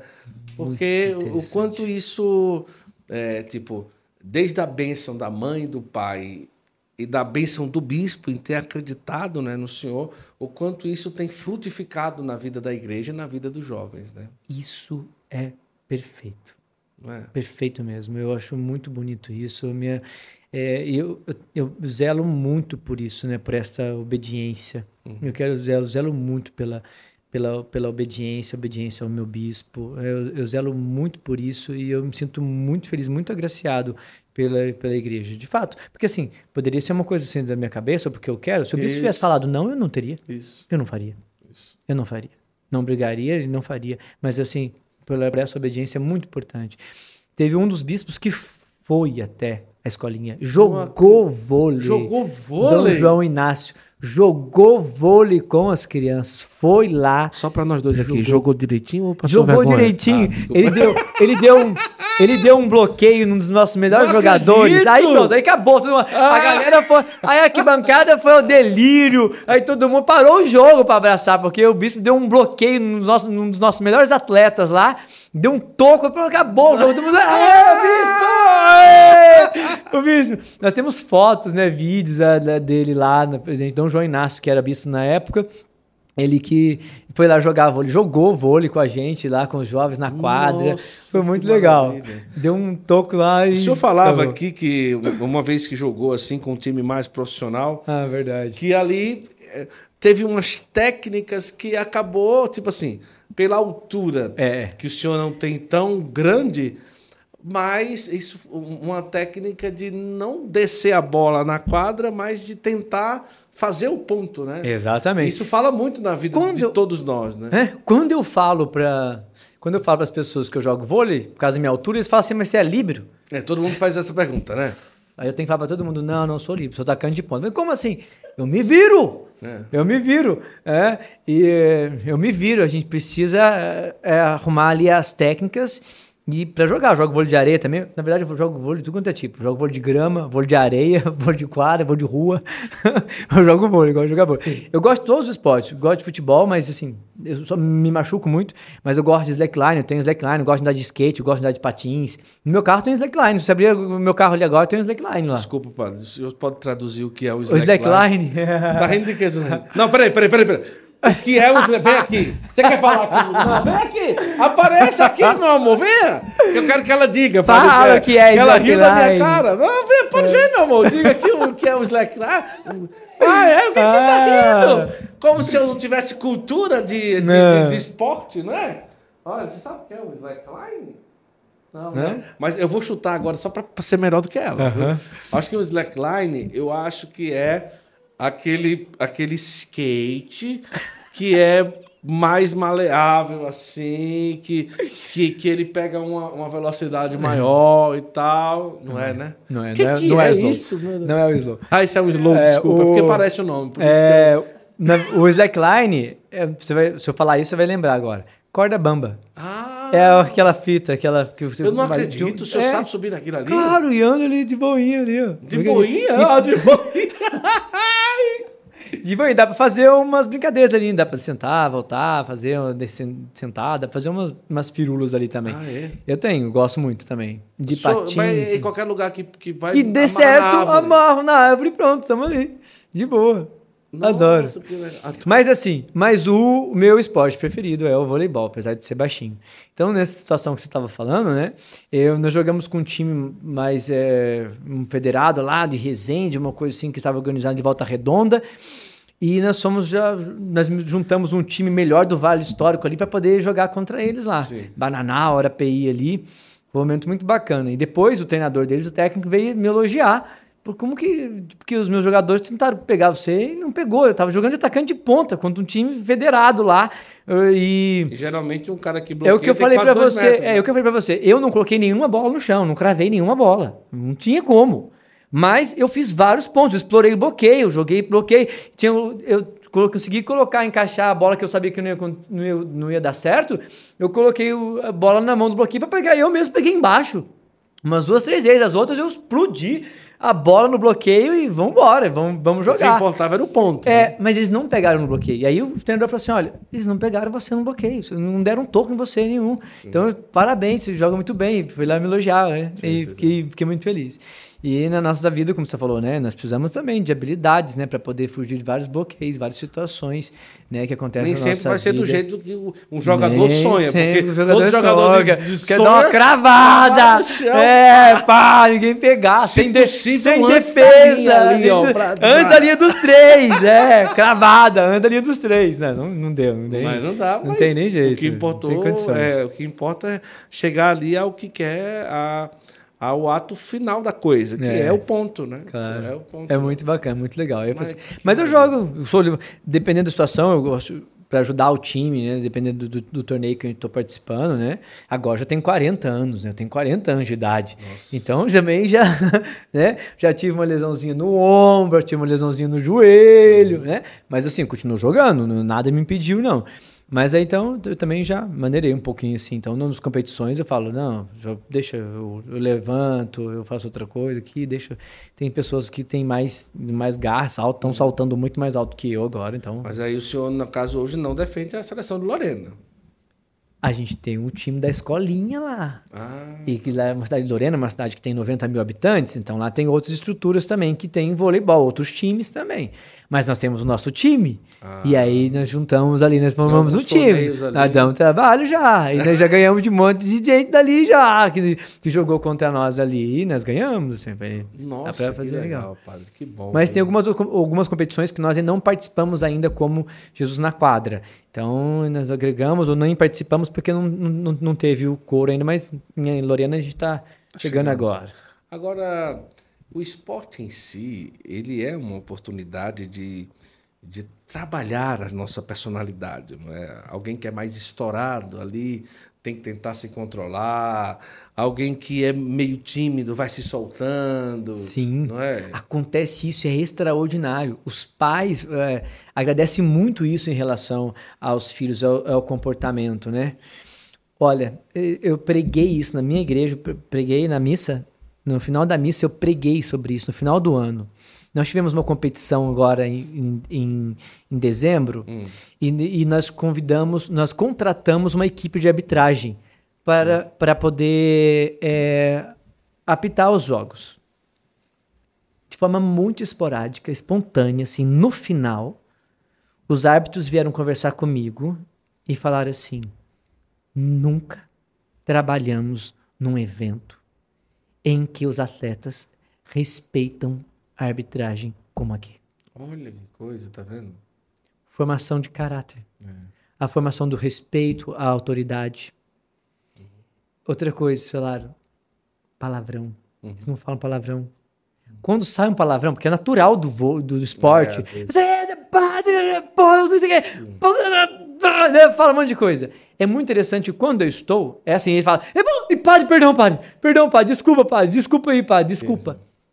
Então ali você, ó, o controle da agressividade, um ou outro que tem essa agressividade, que faz alguma coisa, aí chega, fala um palavrão, vou lá dar um abraço nele no meio da quadra, para o jogo, para o jogo. Se tiver uma situação que deu uma situação, para-se o jogo, você vai lá, abraça, a pessoa, o menino, o jovem, vai lá e começa a chorar, não tem o que fazer. Ali, não tem, é Jesus, desmonta.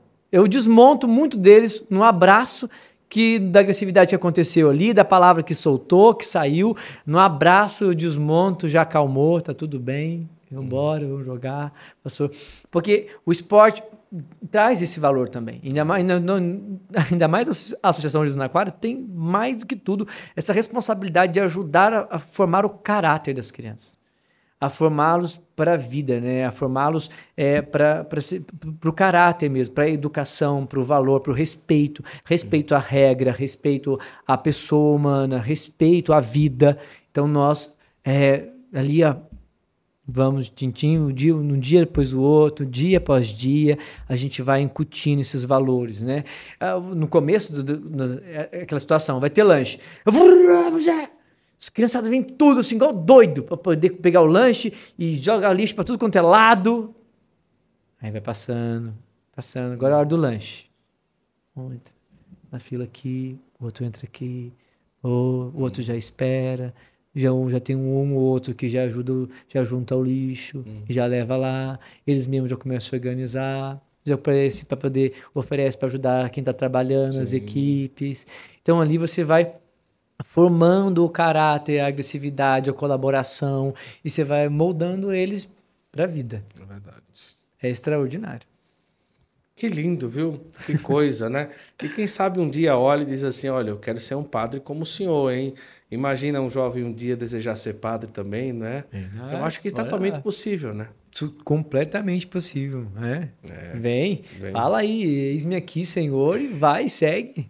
Vem, segue, meu. Você que está em dúvida, você tem a vontade, né?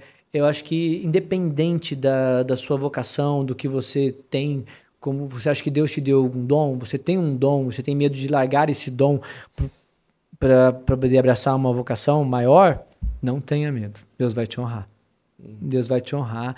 A igreja é muito bonita, a igreja é rica em dons, em carismas. A igreja é um lugar maravilhoso de se viver. E você não tenha medo. Você não vai perder nada, pelo contrário, você vai ganhar. E muito mais do que você pode imaginar. Muito bom. Padre, muito agradecido pela sua vinda aqui, pela generosidade de ter vindo lá de Lorena para estar aqui conosco. É, um dia eu quero Confesso que, eu visitar queria, lá. confesso que eu queria muito estar aqui com você. Eu Ah, sabia que seria. Vamos um visitar momento lá, né? Quem sabe agora, né, importante. amor? Em fevereiro a gente vai estar lá do lado. Quem sabe a gente foge de lá do, Isso. do Catequistas Brasil e vai lá. Vai estar vai Aparecida, né? Então, eu gosto de falar, vai visitar a Aparecida, vai visitar a Canção Nova, vai visitar o Padre Dirley agora vai, também. vai visitar o Padre de Lei também. É, vamos Vai ver. visitar o projeto. Pode ir até lá na escolinha jogar vôlei com as crianças. Não, é, isso aí eu não faço porque assim, o meu nível A sua é esposa outro. vai deixar. Eu já fiquei não. sabendo. Não, eu porque- já é fiquei eu- sabendo é que a sua esposa vai deixar você jogar vôlei. Vai ou não vai? Vai, Olha vai, lá, ela vai. disse sim. É porque o meu nível você é vai tão jogar. alto, padre. Meu nível é tão alto. que eu tenho medo de constranger as pessoas, né, amor? Né? Assim, Não, mas é olha, na, alto, na né? escolinha já passou essa fase, não é? passou, Então né? a gente lá, é, o, quem joga muito vai ter que jogar menos, quem joga menos vai jogar mais, entendeu? A gente vai equilibrar o time lá. Vai ser um time equilibrado Nossa. e eu vou escalar você lá pra seleção. É, no vôlei eu sou melhor. Na verdade, no futebol eu também sou bom, né, filha? Também, né? Goleiro, então, né? Não, não, não foi assim. Não, foi, 22, foi 22 a 2 num jogo. Mas é porque eu não sei o que aconteceu naquele dia, né? O cara, eles conseguiram fazer 22 gols no nosso time, padre. Puxa vida. Mas, mas o senhor entende, né? Entendi. 22 gols, eu como goleiro. Mas assim. Peraí, mas calma. Padre, o senhor tá rindo de um cristão. Mas assim, mas assim, isso explica que não era só eu o ruim. Agora eu entendi porque a sua esposa fala, não vai, não, não vai, não vai. Agora eu entendi por que, que ela não quer deixar você. Em no, nossa, não, não, não vai. E eu, você fala assim, você não vai e eu também não vou, né? Padre, o time todo era ruim, padre. Para levar 22 gols não tem explicação. é, não tem. Como é que pode? Era um jogo de futsal. Se fosse, ó, se fosse um jogo de futebol, 45, 45, dava para fazer 22 gols. Mas um jogo de futsal, que eu acho que são 3 de 15 ou 2 de 15, alguma coisa assim. Rapaz, mas foram. Por que, que eu fui contar isso aqui? Agora o pessoal vai ficar me olhando como um jogador que não faz nada. Eu vou, eu vou voltar a. Vai jogar vôlei comigo. Para jogar vôlei lá com o padre. Vou voltar a jogar futebol, né? Porque Vai voltar a fazer atividade física. Atividade física, com certeza, com certeza. Eu, o padre Márcio, meu pároco, já está me motivando muito, que ele é um exímio é, atleta, né, filha? Ele, ele é muito, muito disciplinado. Você É? vai conhecer ele também. Ó, vai que legal. Conhecer. Você, vamos marcar o padre lá em São Miguel também, conhecer lá, né? É, vamos lá. Ah, mesmo, nós estamos abrindo um colégio lá. Que Quando legal. a quadra estiver pronta, legal? Vamos inaugurar com a presença lá do Padre Odirley Olha. o jogo de vôlei, para ele conhecer o nosso professor de educação física lá e tudo. Tem muita coisa. Vamos marcar, vamos marcar isso daí. Mas, padre, muito agradecido, parabéns pelo trabalho, parabéns pela, pela entrega, pela vocação. Estou muito feliz de o senhor estar aqui, foi uma conversa muito boa. E a gente pode terminar com uma bênção e o senhor pode falar o que achar que não falou e fique à vontade aí. Não, eu acredito. Obrigado pelo espaço, obrigado pela oportunidade de estar aqui. Eu repito, nem olhos viram, nem ouvidos ouviram o que Deus preparou para mim. Então, eu sei que estar aqui é- da vontade de Deus e o que Ele vai fazer com isso. né, Eu vejo que você tem sido esse instrumento da graça de Deus na vida de tantas pessoas, trazendo tantas situações boas, tantas pessoas maravilhosas. levando ao conhecimento de milhares de pessoas, histórias, instituições, pessoas e situações que acontecem no Brasil e de evangelização. Então, parabéns pelo trabalho maravilhoso que você realiza através do Santo Flor, desse podcast. Obrigado, e obrigado mesmo por me acolher aqui. Ah, eu que agradeço, eu que agradeço. Desde quando eu vi lá, eu disse, olha, vamos levar o Padre Odilei lá. Gostei aí da, do Jesus na quadra. Que maravilha, né? Muito bom. Obrigado, Padre. O Senhor esteja convosco. Ele está no meio de nós. Que desça sobre cada um de vós a bênção do Deus Todo-Poderoso, que é Pai, e Filho, e Espírito Santo. Amém. Amém. Pessoal, não deixa de seguir o Padre Odilei, não deixa de seguir o Instagram de Jesus na Quadra. Ajude, divulgue esse, esse, esse nosso episódio aqui para as pessoas conhecerem mais e mais essa história, essa entrega, essa vocação tão especial que tem feito um bem maravilhoso para a Santa Igreja, para os jovens. E até o próximo Santo Flow, se Deus quiser. Tchau, tchau.